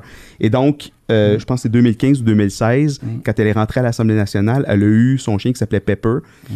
qui est un, semble un caniche, là, qui l'a accompagné. Puis c'était la première fois qu'un chien rentrait dans, sur le parquet de l'Assemblée. Il y en a eu dans les, des chiens d'assistance d'aveugle qui étaient dans les tribunes, mais c'était la seule fois qu'un chien rentrait à l'Assemblée nationale du Québec. Mm. Fait qu'ici au Québec, les chiens sont pas utilisés du tout en politique ou en fait les animaux de compagnie. Ben, Mais chez nos voisins- Toi, tu dis utiliser comme c'était. Mais tu sais, c'est- il pourrait vouloir un chien pour vrai ou n'avoir déjà un après ma barre, mais ça n'a jamais été fait. Oui, c'est ça. Puis en fait, c'est sûr, tu as raison, je ne sais pas. Non, mais ça pourrait sonner est-ce qu'à la OK, j'ai maison. pas de chien, j'aime pas les chiens, mais gars, je vais aller en chercher un. Ou il pourrait juste en avoir les amis et en parler. Mais, on- C'est ça, Oui, est-ce qu'ils en ont à la maison? Oui, c'est ça. Mais Ils ça n'a jamais été mis en scène, tu sais. Hmm. Mais c'est drôle Mais- parce que tu as dit Pepper, là, puis moi je me rappelle de quand on était en Illinois, il y avait un, un client Un qui avait deux chiens, il y avait, il y avait, il y avait- non, Non? Hmm. ben, je sais pas si c'était un schnauzer, mais il y en avait un qui s'appelait Pepper, puis l'autre s'appelait Oni. C'était Pepper Oni. puis évidemment, Pepper est décédé en premier, fait que Oni était seul, puis Oni tout seul, ça veut pas dire grand-chose. Puis euh, à un moment donné, il est arrivé deux, deux- un client avec euh, deux autres chiens, puis les deux étaient vus en même temps sur deux services différents, je sais pas quoi. Puis c'était un autre nom comme ça, je me rappelle pas c'était quoi là. Tu sais, puis c'était le, le nom qui aurait été pu, qui aurait pu être tout seul, puis l'autre, puis un peu comme Pepper, puis Oni qui seul veut- ne veut rien dire. Puis j'avais dit ah, mauvaise blague, je dis ben ça va être lui qui va celui qui euh, seul fonctionne qui va décéder en premier puis c'est arrivé deux jours après puis là tout le monde était venu me voir c'est ta faute je suis comme mais non mais moi je disais ça pour référer à Pepper hein. Oni là. genre euh, tu sais, ah check bien c'est Hein? sûr Pepper va mourir en premier il va rester juste Oni puis là il va falloir expliquer pour le reste de ses jours pourquoi il s'appelle Oni là.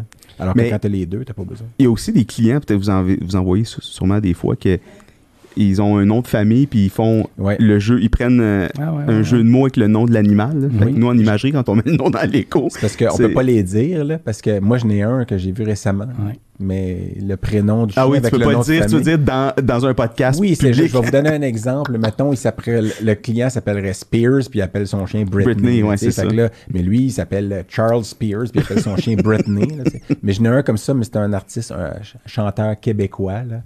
Puis ils ont donné le nom du chien, un prénom d'homme qui fit avec le nom de famille pour le chanteur. là. Mais là, tu, tu réalises que comme tu nous teases puis tu nous le dis pas, c'est un Je peu. le dirai pas. Mais euh, c'est pas grave. Britney, je plus, ça fonctionne. Mais euh, on est-tu arrivé au. Oui, euh, je parce pense je- que, le ouais, time- ça, ouais, ça a complètement ça. arrêté. Ouais. Non, non, euh, je pense qu'on a, euh, on a déjà euh, abusé de ton temps. Ben merci. Et de celui de Dan aussi. Oui, qui, aussi. Que, ben écoute, euh, à moins que toi, tu avais des choses à nous demander. Non. Dire. Non, non, je pense que je connais assez, non? Euh, j'ai pas de. J'ai hâte d'avoir euh, peut-être les. Allez-vous écrire un livre? Comment vous. De toutes vos anecdotes que vous n'avez pas gardées de, de votre Euh, podcast. Je sais pas. Écoute, mais, on en a dit pas mal avant, là. Ah oui, il y, en a- il y en a- il en reste, il en reste beaucoup dans les. euh, Mais tu sais, non, moi, Ah. j'ai, parce que les gens, des fois, ils savent pas. euh, je, l'ai- je l'ai mentionné tantôt parce que, tu sais, on travaille dans deux compagnies qui sont, entre guillemets, euh, compétitrices. Puis, tu sais, autant c'est vrai sur le plan. euh, euh, ben, c'est deux entités différentes qui font la même affaire. C'est. Donc, euh, c'est comme si toi, Tu sais, mais après ça, ça se peut, une, une compagnie qui fait de la crème glacée, puis l'autre aussi, puis dit, ben, elle est bonne, leur crème glacée, puis eux autres aussi. Puis à un moment donné, ils, se sentent- puis ils vont continuer à être des, des entités indépendantes ou pas, là, éventuellement, mais tu sais, on le sait pas, puis, mais qui s'entendent. Puis tu sais, Hugues, ben, je le connaissais avant qu'il qu'il Mm. soit au DMV, puis avant que moi, je sois, euh, mettons, au centre vétérinaire Rive-Sud, où est-ce que finalement, on est devenu par la force des choses compétiteurs, mais je connais, évidemment, on est un tellement petit groupe. Les oncologues au, au Québec, c'est la même chose pour les On radiologistes. s'envoie des cas, là. Fait qu'on Il se y connaît grosse, tous. euh, On s'envoie justement des Mhm. patients parce que, mettons, vous habitez Mhm. à l'appareil, j'étais à l'appareil, ou des fois, ben, c'est- Je suis en vacances. tu sais, Il y a Quelques- souvent des cas, on est en on, vacances. on essaie de se le dire quand on est en vacances, essaye Ouais. de ne pas prendre tes vacances en même temps que moi, parce que j'ai pas le goût de te voir sur la plage. je veux dire. non, mais plus. euh, Pas prendre le même avion qu'au cas crash. hein. ah, c'est ça. non, mais c'est déjà arrivé. quand- hey, mais Ça, quand on va dans un congrès, des fois, on se on y aïe. jamais le même avion. Tu vas dans un congrès, puis on est cinq oncologues sur le même vol pour aller au même congrès. On dit, oh, celle-là crash, il n'y a plus beaucoup Ouais. d'oncologie vétérinaire au Québec. ça. Mais il y a eu des fois, moi, les, les meilleurs moments, c'est quand euh, on est allé, parce qu'à un moment donné, j'étais à j'habitais à Chambly, puis là, Ouais. je disais, ah, viens, il y a, un, il y a un- un- un tasting de whisky, mettons, dans un bar euh, que je vois celui qui est Bedonden, Bedonron, Ah, une vraiment microbrasserie que j'aime beaucoup. Puis là, il venait, puis là, on faisait, on passait la soirée. à- puis tu sais, tout le monde est là, puis écoute le conférencier qui explique celui-là. puis nous deux, on rit, puis on dit des conneries. Ah oui. puis on goûte les mêmes whisky que tout le monde, mais on est ceux qui se font faire chut, tu sais, euh, parce qu'on est immature, puis ça fait longtemps qu'on s'est pas vu. Puis c'est ces soirées-là où après. Ou les games de hockey. le tasting. On parle tout le long de la game. Oui. mais, mais où on se dit des choses, des fois, où on dit ça, tu le dis à personne. Puis il me dit des secrets, des fois, je suis comme, OK, je peux pas le dire à personne. Ça me, ça me tue en dedans. là. Moi, je vais mourir plus jeune à cause de toutes les fois où tu me dis ça, tu, peux- tu peux pas le dire à personne. Puis là, je dis, ah, t'as mon âge, ça aurait été le fun à dire à d'autres mondes, mais j'y ai promis. Fait que moi, pour ces moments-là, c'est ça que je préfère, des fois. Là. Mais t'as raison. Je te le tu sais, dis. Non, mais je te le dis parce ah, que ben merci. Ben, c'est pareil. c'est pareil, parce qu'il y a des choses que on j'ai est des vrais chums, mais puis on, est, à lui. je on a plusieurs peux chapeaux. dire ça parce que je- sais pas, là, Ouais. des fois, une, une relation qui s'est créée au fil des ans. Fait que, Ouais. Mm. Ben, ouais, Fait c'est qu'il y a ça. juste lui qui sait que je te déteste. Puis mon gros challenge, c'est de faire un podcast avec toi puis de pas te frapper. Non, me faire paraître mal, c'est ça, tu t'es donné comme mission. Mais tu sais, moi, je comprends exactement ce que vous vivez parce que moi, j'ai Hugo Joly, c'est un- vraiment un ami très proche. Puis tu sais, c'est ça aussi, on a cette, cette complicité-là. Puis c'est pas parce qu'on travaille pas en même place que tu sais, l'amitié, ça reste. Puis, puis on a tellement. Vous, c'est la même affaire par votre spécialité conjointe. On a des insights de spécialité qui fait qu'on on peut juste les apprécier avec les gens qui font la même job que nous. Ouais. là. Fait que, Ben, Mais- on, on a même un, un- un- un- une page Facebook euh, privée Ouais. entre nous. Puis des fois, c'est Comme comme, nous. OK, êtes-vous capable de. Non, mais pour s'aider votre aussi, nom, il genre, est un peu moins Hey, on est plus disable à la capable. radio. À la- je dirais sur les ondes. Ouais, mais on n'est plus capable de trouver tel médicament. Avez-vous Ouais. trouvé un distributeur? Ah oui, nous, on le commande de là. Ah, il coûte plus cher là. Puis, on s'aide comme ça aussi. Fait qu'on essaie de, de- tu sais, pour s'aider, pour aider finalement, le, le- au bout du compte, le patient puis le client qui, qui va venir nous voir. Là. Mais tu as parlé de dégustation de whisky, puis je veux juste prendre la peine de, de te dire merci de nous avoir euh, amené. euh, Ah, mais Apporter, c'est- euh, à- ah oui, c'est- euh, ben, ils sont assez euh, vivantes, je trouve, là, mais ils ont Je apporté un, cadeau. Puis mais- je voulais souligner parce que je trouve que c'est une, une bonne étiquette pour les futurs invités. C'est- ils, devraient, prendre des notes. Mais, euh, non, mais euh, ben, merci effectivement à Hugues. euh, puis écoute, euh, c'est la maudite pandémie, hein, parce que ça fait longtemps qu'on s'était Ouais, pas ouais, vu. Euh, t'as, une- une petite fille. On a eu le temps d'avoir des kids. qui a un an et demi, j'ai un garçon qui a neuf semaines. Euh, j'ai montré la photo de ta fille, puis il m'a, il m'a dit qu'il voulait qu'on se rencontre, puis euh, il va Bon. flirter euh, vers le haut, alors déjà que moi, j'étais avec une... Attends, mais je comprends pas. Il, il- il- il veut que vous vous rencontrez ou lui Non, aimerait la C'est une rencontrer, sa mauvaise fille? blague de flirt de, de bébé, là. Ouais. Mais euh, il reste que ça fait longtemps qu'on s'est pas vu, puis... Ouais. là, c'est fait. ça. Non, à son mariage, euh, en tout cas, 2018. J'allais dire à son dernier mariage. fait longtemps, hein? À son mariage, euh, tu sais, euh, il y, il y avait un. C'était qui ton best man? C'était ton beau-frère, je pense, ou euh, Euh, C'est Vincent. Vincent. Puis il avait fait un très bon travail. d'enfance. Il avait, fait, il avait fait un très bon travail, mais il avait été très gentil, tu sais, j'avais trouvé. Puis là, pendant qu'il parlait, j'étais comme. Toi, tu disais, il me Moi, semble j'étais- que j'en ai un carnet. J'ai pris des notes ça? mentales. Boy. J'ai dit, je Il manquait un bien cuit à la soirée, juste puis elle s'en est, une petite affaire, s'en puis est là- occupé. Puis, tu sais, les, les, les parents de sa blonde, que je connais sa blonde, mais je l'ai pas vu 25 fois, sa blonde, j'ai pas vu si souvent que ça, parce que c'est arrivé qu'on s'est vu un peu moins. Là, moi, je me lève, puis je commence à, à raconter. Mais c'était pas méchant, c'était drôle. Puis, puis, euh, Fallait connaître LP, parce que si tu le connais pas. Mais là. le problème, c'est qu'il y avait beaucoup de monde qui me connaissait. Ouais. Oh! Ça devait être euh, fort comptable. Non, mais j'étais allé voir ta mère après, puis j'étais allé voir. tes-. Non, pas m'excuser, mais dire. C'est tout dans la gentillesse que j'ai fait ça. C'est dans la bienveillance. Dans l'amour, tant- que c'est dans la bienveillance. euh, ouais. Ouais. Alors, ben, bien content Mais- de t'avoir Ben, merci. euh, Merci, euh, merci d'être venu. C'est euh, vraiment studio. apprécié. Comment il s'appelle le studio? 47, Machine 47-71. Ah. en direct de Sainte-Thérèse. Sainte-Thérèse. Puis j'aime Volkswagen en passant. Ah oui, t'as peur. là. J'aurais une autre golfeur les- n'importe quand. Ah, mais j'ai eu, euh, j'ai eu deux ou trois Volkswagen, moi, quand même, dans ma vie. Oh. Mm. Et Bon, ouais. on avait de la misère à les voir tellement elle passait vite à Saint-Hyacinthe. J'ai endommagé quelques chaînes de trottoir euh, mascoutaines dans mon jeune Faites temps. attention au track de chemin de fer à côté de l'hôpital- de l'hôtel. ah oui, oui, lequel à la oui. police? Ouais. Où ça, à Saint-Hyacinthe? Oui. Ah. c'est bon. Dis un homme d'expérience. Ouais. Il apprend pas. Bon, excellent. Bye, merci. Euh, merci Hugues, merci Eric, merci à tout le monde qui écoute ou pas.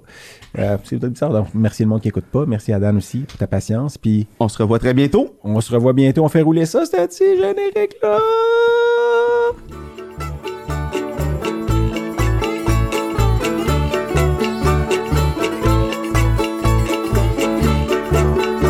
Bien voilà qui conclut cet épisode. On espère que vous avez apprécié ça autant que nous, on a eu de plaisir à le faire. Eric, Et si vous avez aimé ce que vous avez entendu, abonnez-vous sur toutes les bonnes plateformes de podcasting et sur nos médias sociaux. Et on se revoit au prochain épisode. Ah oui, clic.